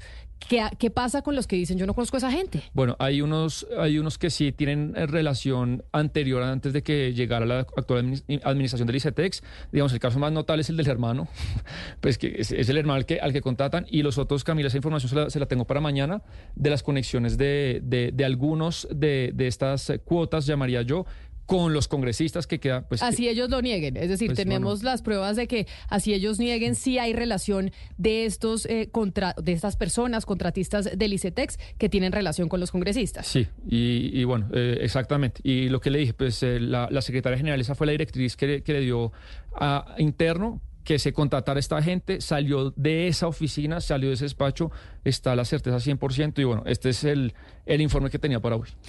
¿Qué le dice Mauricio Toro? Cuando hablamos con Mauricio Toro sobre estas cuotas de congresistas en el ICETEX, sobre este Excel del computador, en este caso de la entidad, ¿qué responde el doctor, el doctor Toro, director del ICETEX? Vean, lo voy a, decir eh, puntualmente lo que me dice el doctor Toro. Él me dice, pero primero me mandó, me mandó la resolución eh, que hago informe y después me dice lo siguiente. Ahora, el ICETEC no tenemos cargos corbata ni se han entregado cuotas políticas. Absolutamente todos nuestros contratistas y funcionarios se han elegido según su experiencia y formación. Los salarios son de acuerdo a las tablas públicas de salarios, cumplen su labor permanente y entregan sus soportes que están todos subidos. Yo no tengo conocimiento de personas que hayan sido contratadas por cuotas políticas ni han sido autorizadas por parte mía. Sería pertinente conocer los nombres y con gusto le puedo ayudar. Y María Carolina Carrillo, que obviamente pues le repetimos que los micrófonos están abiertos para poder escucharla a ella y qué tiene que decir sobre estos cuadros, sobre los cargos, sobre pues cómo nos estamos dando cuenta. Ya sabíamos que esto era así, no solo en este gobierno, sino en todos los gobiernos, pero ya lo estamos viendo con nuestros propios ojos cómo funciona el computador. ¿Qué dijo la doctora Carrillo? Pues esta mañana la, saludé eh, y ella me saludó, digamos, me respondió eh, buenos días, Sebastián, y le conté qué es lo que se iba a salir y que nuevamente el, espacio de Radio estaba abierto para ella y no me respondió, no, no me volvió a responder. Pues bueno, a estar eh, pendientes entonces mañana, porque hay congresistas que dicen que no tienen nada que ver con estas personas que aparecen en ese Excel que sabemos 100% sale de la Secretaría General, sino entonces, si no tienen nada que ver, ¿por qué están los nombres ahí? Si ellos no los conocen, pues mañana vamos a hablar precisamente de esas relaciones entre quienes contrataron, que aparecen en el Excel y que tienen relaciones con los congresistas que han salido mencionados. Son las 12 del día, 44 minutos. Oscar, así funciona el computador, en este caso en una sola entidad. Pero este computador y, estos, eh, y este Excel está en todas las entidades y así es como logran llevar el récord de a quiénes se contrata, a quién se le dio su puesto, qué congresistas tienen tantos cargos y demás para poder presionar también en el Congreso de la República, porque así, nos guste o no, funciona la política. Mire, Camila, el computador no miente. No miente el computador porque ahí está todo, ahí queda todo registrado. Y en este caso del ICETEX estamos hablando de un presupuesto de 5.8 billones de pesos, casi 6 billones de pesos, Camila. De tal manera que sí es bueno que todo el que está involucrado aclare cuál fue su participación. Pero el computador no miente, Camila. Pues vamos a hacer una pausa, vamos a hacer una pausa y ya regresamos a Mañanas Blue. Bye.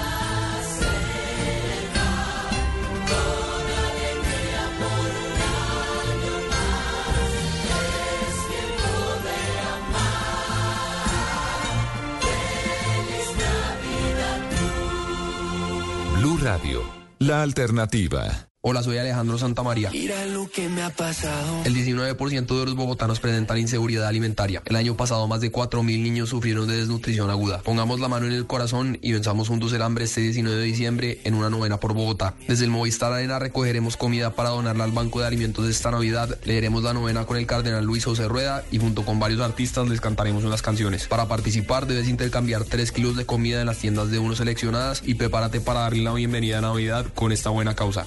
Esperamos. Apoya Caracol Televisión y Blue Radio. Esta semana en El Profesor Podcast con Sergio Fajardo. Boombox.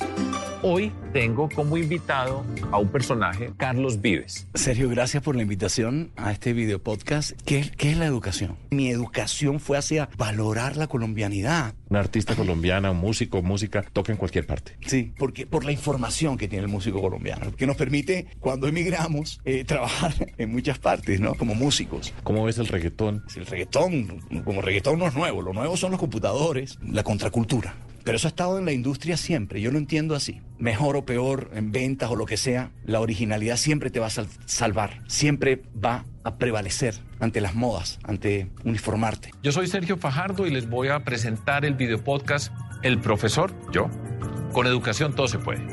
Cada semana un episodio nuevo en todas las plataformas de audio y en boombox.com.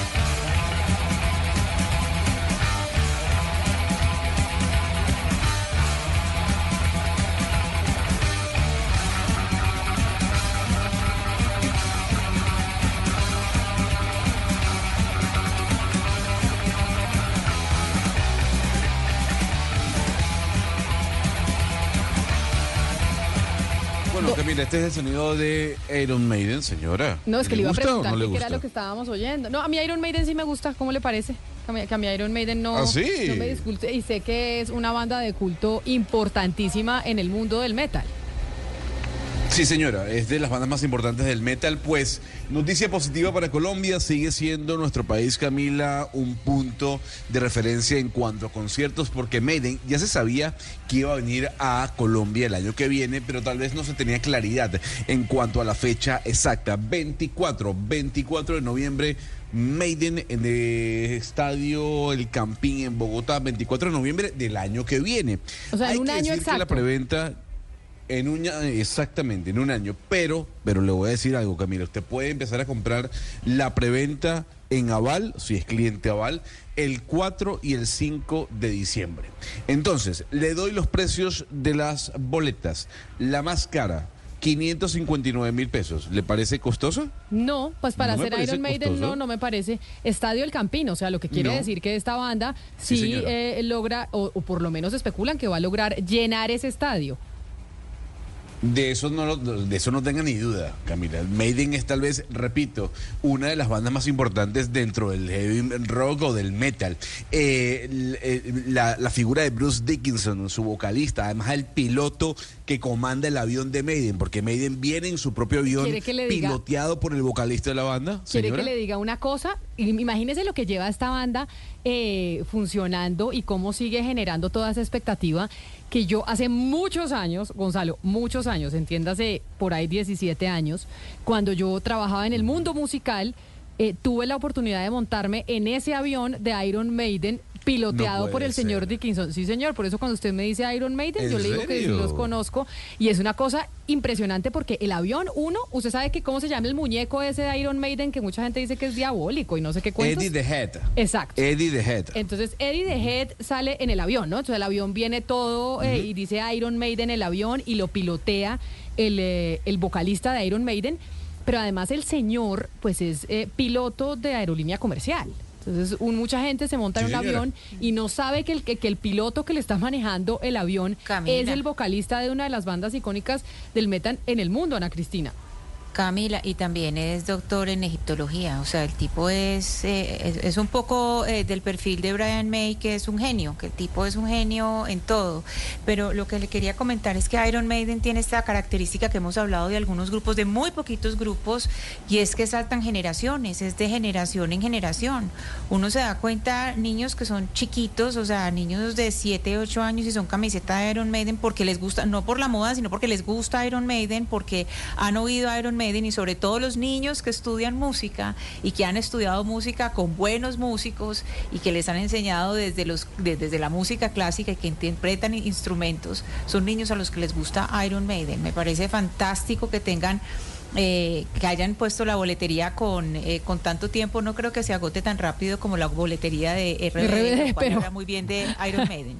no, yo sí creo, yo sí creo que esa boletería se va a ir volando, Camila. A ver, es que usted no tiene idea de lo que significa Maiden eh, en el mundo de la música para América Latina, sobre todo lo que significa esta gira. Es como si viniese Metallica nuevamente a Colombia. Recordemos que la primera vez que Maiden estuvo en Colombia fue en el año 2008. Eh, y lo importante es que tal vez Maiden arrastra más adeptos en sus conciertos que en las ventas de sus propios discos. Entonces yo sí creo que hay una expectativa muy grande sobre este concierto que además estoy seguro va a ser sold out. El señor, eh, pero entonces estamos seguros que Bruce Dickinson viene manejando y piloteando el avión de Iron Maiden. Es que imagínese esa cosa, Ana Cristina, tan fantástica. Que el vocalista, el Bueno, que está al otro. es él, ¿no? Sí, sí, sí, él es el único, él es el único, él es el único. Pero ese señor Claro. maneja el avión, aterriza en donde va a hacer su gira, el concierto, y al otro día está brincando con esta, eh, con estas canciones, que es lo que pues Lo a la gente le sorprende mucho. Lo máximo. 500 mil pesos las boletas más caras, las más baratas, Gonzalo. 194 mil pesos. Mire, ahí estamos. 149 mil pesos, incluso, incluso más económicas. 559 mil pesos, Camila, son 120 dólares, ¿no? Sí. Ciento, Sí, ¿qué? más o Ciento- menos. 180, 60 dólares, más o menos. Gonzalo, estamos quienes están conectados con nosotros a través de nuestro canal de YouTube, pueden ver la imagen del avión de Iron Maiden, que atrás, repitamos cómo es que se llama ese muñeco, que mucha gente, parezco uno ya una tía y una abuela, el, el muñeco de, que es el muñeco de Iron Maiden que sale en todas las portadas de los discos, o sea, es protagonista Lo- de la banda, ¿cómo se llama? Ed the Head. Ed o the Head. Eddie the Head. ¿O cómo? Sí, exactamente. Eh, eh, Eddie the Head o Ed the Head, algunos le dicen Eddie the Creature o la criatura. Eh, pero Eddie tal vez es el nombre como se le conoce a este, a este, a este símbolo que ha, ha acompañado a Maiden durante su carrera. Le doy el nombre del avión, Camila, el Ed Force One, ¿no? Eh, Ah. Ed de Eddie de Force One. Ed Muy Force parecido al One. de- el del presidente de los Estados Unidos. que ahí viene todo el crew, o sea, toda la gente, todo el equipo del concierto. Y estamos viendo entonces noviembre 24 del eh, 2024, Estadio El Campín, Iron Maiden Future Past World Tour 2024. O sea, es el, la gira mundial de Iron Maiden, el futuro y el pasado. Y el, el que sale en eh, el flyer es Ed The Head. Es este muñeco que sale en Sí, todas las cosas que tienen que ver con Iron Maiden. Exactamente, parecen todos los, eh, los discos de, de la banda de heavy metal. Eh, además, eso empieza a sumar, Camila, la cantidad de conciertos que se vienen para Bogotá. En cuestión de días, usted podrá ver a The Cure, que Sí. se presentó hace, hace eh, el fin de semana en Chile, si no me equivoco. Va a haber poder a, a- a los Pechos Boys. En fin, Colombia siendo, le repito, referente en la música de América Latina. Pero todas bandas de antaño, ¿no? Porque The Cure, Pet Shop Boys, eh, eh, Iron Maiden, todas bandas de más de 20 años, Gonzalo. Bueno, pero tiene el festival Stereo Picnic. Entonces, si usted quiere ir a Stereo Picnic, ahí va a poder a ver a Poolside, que es una banda de música electrónica eh, muy cool, nueva además. Y va a, ver- va a poder, a poder ver a Phoenix, por ejemplo, también ligada a la música indie. O sea, digamos que usted tiene para escoger, ¿no? O lo clásico o lo moderno. Bueno, eso de noticias musicales que llegan a Bogotá, pero mañana empieza la COP28 Lucas en Dubái. Ah, no, mañana no, el 30, El 30, de noviembre, miércoles, el el mismo día que miércoles. los cafeteros. El mismo día, pero entonces el presidente Gustavo Petro va a estar en Dubái. ¿Con quién va a viajar el mandatario a la De COP28? momento sabemos, Camila, va con una delegación colombiana Va él junto a la ministra de Ambiente Susana Muhammad. De- por el momento no han confirmado el resto de nombres, pero una delegación importante colombiana a la inauguración de este evento. ¿Sabe con quién se va a encontrar allá el presidente Gustavo Con el Petro? Papa Francisco. Y con el expresidente Iván Duque. Ah, no, buenísimo. Porque el expresidente Iván Duque va a lanzar su libro allá en eh, COP28. Acuérdese nos lo que, él, sí, que él se metió en temas medioambientales y viene trabajando desde hace rato en eso, pues allá se va a Igual que el encontrar. presidente Petro, están ambos con el tema del cambio climático. Sí, por eso le digo, allá se van a encontrar en COP28. El año pasado, Ana Cristina, ¿fue el año pasado o el antepasado que fue en Irlanda? ¿Se acuerda que fue la COP27 que sí se fue, pero todo el mundo del gobierno Duque estuvo allá? Sí, sí, Camila, pero es que además en este momento, eh, bueno, no solamente que todo el eh, gobierno de Duque estuvo allá, sino que en este momento esa es como la plataforma de posicionamiento de todo el que no está muy bien en el panorama internacional. eh, tiene que aparecerse o tiene que hacer como algún discurso que esté en torno al medio ambiente. Y esa es la manera de salvarse. Digamos que ese es el, el salvavidas. Acuérdese, por ejemplo, cuando hace un año entró el rey Carlos, eh, cuando entró eh, eh, por su mamá, por la muerte de su mamá, pues lo primero que hicieron fue posicionarlo como ambientalista. Y ya todo el mundo lo estaba detestando, entonces Pero él sí, buscaron a ver cómo lo Cristina, pero en la salvamos. En la, serie de The Crown, él sí aparece como ambientalista desde hace rato. Acuérdese que yo creo que me conozco la historia de la, de la realeza inglesa por cuenta de la serie. No, Camila, la pero eso cuando le empiezan a sacar todo eso, eso es un salvavidas que le echan ahí. Pues claro, pues que ambientalistas, todos son ambientalistas hace mucho tiempo, pero eso que lo pongan como el gran, gran ambientalista en ese momento, eso es un salvavidas que le echan ahí. Y lo mismo está haciendo Duque, es que todos los que se quieren posesionar en este momento, el discurso que vende es el, el discurso del, eh, del ambientalismo, eh, que bueno, es decir, es muy bueno, eh, eso es lo, es lo que debería Mire. ser, pero ojalá sea genuino. Lo que, lo que pedimos es que ojalá sea genuino y que sea con acciones, no solamente ir a presentar libros y, y hacer eh, todo un discurso que no es cumplible, sino que sean cum- eh, con, con metas que de verdad se puedan cumplir y que de verdad sean realizables. Le voy a decir algo, si esta noticia se diese con el presidente Donald Trump al poder, Sebastián, bueno, los medios del mundo estarían lanzando titulares ya a diestra y siniestra, ¿no? Le tengo noticia del presidente Biden que publica el Washington Post. Señor Lucas, ayúdenos con la traducción. Sí, señor. President Biden will skip COP28 climate talks in Dubai. ¿Qué significa eso? El presidente Joe Biden eh, es- esquivará, no asistirá a la COP28 de Dubái sobre el cambio climático. Se saltará, o sea, no va a ir Joe Biden a Dubái, pero tal vez porque le parece que es un contrasentido que Dubái sea la sede del COP28. Sebastián Ay, eh, Camila, Gonzalo, no, pues yo, porque eh, no, COP28, o sea, lo- pero son los principales informa- vendedores de petróleo en el mundo y así subsiste su economía. No justifiquemos lo inju- injustificable, porque cuando el presidente Donald Trump salió del acuerdo climático se le cayó encima. Entonces, estos acuerdos sin duda alguna pueden generar respuestas para con el medio ambiente, sobre todo por parte de las grandes potencias. Lo que dijo un, un funcionario de la Casa Blanca el día de ayer es que el señor seguramente no va a participar. Hay cosas que está teniendo el presidente Joe Biden que tal vez, repito, según fu- eh, publica el Washington Post, son más importantes que esa parada en Dubái para hablar de la crisis climática. Doña Camila, y antes de irnos, ya que la veo de azul. Sí, estoy de azul creo- porque ganó Millonarios. Por eso estoy de azul Y como por Blue, Blue. bueno, muy bien. Claro, no, y por el triunfo de Millonarios. Usted, yo sé que sabe cuál es la primera aseguradora del país. Sí, señor. Allianz. ¿Qué Porque es? usted me lo dijo aquí, ya Sí, sabemos señora. que llevan un montón. Y además Allianz está en la camiseta de Millonarios, ¿no, Sebastián? En la de ahorita sí. Sí, señor. Y patrocina también al Museo de Arte Moderno de Bogotá y Allianz no solo está aquí, sino que también está en los momentos del día a día, está en los viajes, en el centro comercial, en el supermercado, cuando usted va al médico y hasta cuando se sube a un avión. Allianz Camila es la aseguradora que siempre está sin que nosotros lo sepamos, porque cuando la necesitemos seguro está y con Allianz seguro estamos. Seguro estamos. Así llegamos nosotros al final de esta edición de Mañanas Blue. Ustedes sigan conectados con eh, Blue Radio porque ya llegan nuestros compañeros de Meridiano con la actualización de todas las noticias más importantes a nivel internacional y a nivel nacional. Nos encontramos mañana a la misma hora.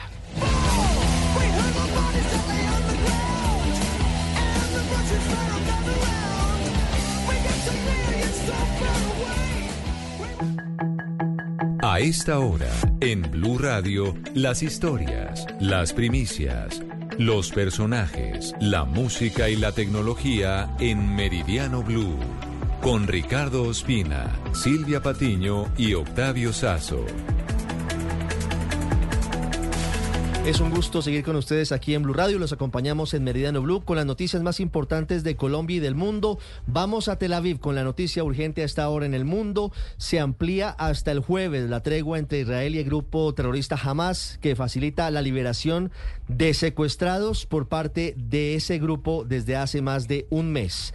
Miguel Garzón, ¿qué pasa a esta hora en Oriente Medio? Hola, muy buenas tardes. Los saludo desde Tel Aviv, donde son un poco más de las 8 de la noche. Y la noticia es, como ustedes lo acaban de decir, el ampliamiento de la tregua que se adelanta entre Israel y Hamas, que viene desde el viernes pasado. Se suponía que terminaba hoy a la medianoche, pero se alarga por 48 horas más. Así lo acaba de confirmar el grupo Hamas a través de su cuenta de Telegram, en donde enviaron un mensaje que dice lo siguiente: el movimiento de resistencia islámica Hamas anuncia que se ha acordado con los hermanos de Qatar y Egipto prorrogar la, la la tregua humanitaria temporal de dos días, más en las mismas condiciones que la tregua anterior. Eso quiere decir que la tregua se extiende con lo que uh, sigue la esperanza, con lo que aumenta la esperanza de las personas que tienen familiares retenidos en este momento por el grupo Hamas. Hay que recordar que la condición que se puso por el parte de Israel es que las personas tienen que devolverse, las personas que se devuelvan tienen que ser en grupo familiar, no como el caso que se presentó en los últimos días de una niña, de un par de hermanos, perdón, que fueron liberados, sin embargo, su mamá mantiene, se mantiene todavía en poder de Hamas. Esa es la información desde aquí, desde Tel Aviv. Continúen ustedes en Meridiano. Vuelvo más adelante con usted, Miguel, desde Tel Aviv, en Colombia, está que arde la política. Le respondió el ministro del Interior, Luis Fernando Velasco, al expresidente César Gaviria. Más adelante les vamos a contar posibilidades de que incluso antes de una convención liberal, ese partido se declare en independencia. Santiago Rincón. Hola Ricardo, muy buenas tardes. Pues efectivamente, y preciso, eso fue lo que dijo el ministro del Interior Luis Fernando Velasco, que lo tiene que definir la convención y citando a algunos congresistas, pues dice que es que los liberales están acostumbrados a debatir, a discutir y no hacerle caso a una persona. Escuche usted al ministro del Interior, que además sigue haciendo parte de ese partido. Escuché también la declaración del vocero del Senado del Partido Liberal y señala que esa es una posición personal y no de bancada. Nosotros los liberales, porque yo soy liberal, eh, debatimos, no recibimos órdenes y muy seguramente esa propuesta será debatida en la bancada de senadores y representantes o aún mejor, debatida en la convención que muchos liberales de Colombia están esperando. Dos datos adicionales, Ricardo. Dice el ministro Velasco que si el partido se llega a ir a la independencia, pues se tiene que examinar jurídicamente si él puede continuar y políticamente en el gobierno por el tema del estatuto de la oposición. Y asegura además, sin mencionarlo, al ministro de Salud que Velasco, que él, el ministro de Interior, es el que tiene que encargarse de la política si quiere que las reformas salgan adelante. Una 0-3, ese fue un vainazo muy interesante que ahora escucharemos en voz del propio ministro Luis Fernando Velasco a su colega Guillermo Alfonso Jaramillo. Esta será semana clave para empezar a conocer el cronograma para el aumento del salario mínimo. La consabida cita de todos los fines de año. Pareciera que hay consenso en esta oportunidad entre empresarios y gobierno de que el aumento no puede ser tan alto porque los indicadores económicos no permiten esa posibilidad. Marcela Peña, que se prevé para la reunión de mañana? Pues eh, Ricardo, buenas tardes para usted y los oyentes. Mañana es la primera cita formalmente, pues solamente le dan inicio a las conversaciones y fijan el cronograma. Pero pues desde ya se dibuja lo que va a ser la línea general, se dibujan lo que van, los, las que van a ser las líneas generales de esta negociación. Por ejemplo, desde el gobierno nacional, el ministro de Hacienda Ricardo Bonilla ha dicho en varias oportunidades que la gente ha ganado poder adquisitivo este año. Esto quiere decir que en enero el salario mínimo alcanzaba para comprar menos cosas de las que compra hoy en día. Además, está hablando de que es probable que la productividad en el país haya sido negativa porque tuvimos un crecimiento bastante bajo. Esos normalmente son los datos que se suman para dar al final la lista del salario mínimo. Los empresarios también piden cautela. Este fue el mensaje, por ejemplo, del presidente de FENALCO, Javier Alberto Cabal. Desde FENALCO le hemos propuesto a los integrantes de la Comisión Séptima de la Cámara posponer el debate del proyecto de reforma laboral mientras está en curso la negociación del salario mínimo legal. El cálculo de FENALCO es que solamente la reforma laboral podría implicar un incremento de costos laborales de más del 18%, que se sumaría a los incrementos del salario mínimo. Por ley, esos incrementos no pueden estar por debajo de la inflación y las proyecciones apuntan a que vamos a cerrar este 2023 con un una cifra en torno al 10%. Terminó la versión libre del expresidente Álvaro Uribe ante la Fiscalía por la masacre de El Aro, por la masacre de San Roque y por el asesinato del defensor de derechos humanos Jesús María Valle. ¿Cuáles son las conclusiones, Juanita Tobar? Pues Ricardo, mire, le cuento que después de cuatro horas de diligencia, el abogado de las víctimas, Miguel Ángel del Río, dijo que la declaración de Uribe fue más de lo mismo y que no está conforme con el fiscal del caso que asistió esta diligencia. Escuchen ustedes. Lo único que podemos decir es que esto es más de lo mismo. El mismo show de la Fiscalía General de la Nación. Nosotros no confiamos en este despacho porque valga la pena decir eh, quien maneja esta investigación es el fiscal Javier Cárdenas, el fiscal tercero delegado de la Corte. El fiscal Cárdenas solicitó la preclusión de la investigación por Álvaro, de Álvaro Uribe Vélez con elementos o con los hechos jurídicamente relevantes eh, que tiene esa investigación.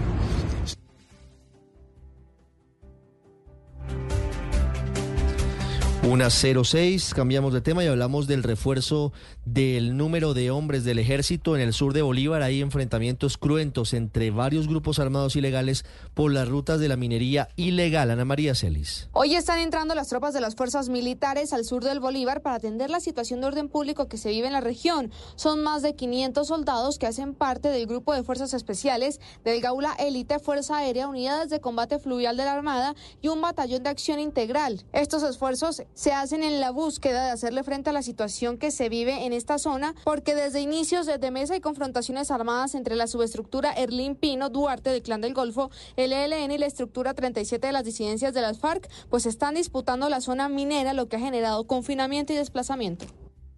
Unas siete, hay preocupación entre las autoridades de Medellín por congestión en urgencias y en pediatría de la ciudad. Urgencias reportan hasta un 90% de ocupación. Héctor Santamaría y Danilo Arias nos cuentan, Danilo, ¿por qué se presenta esta situación?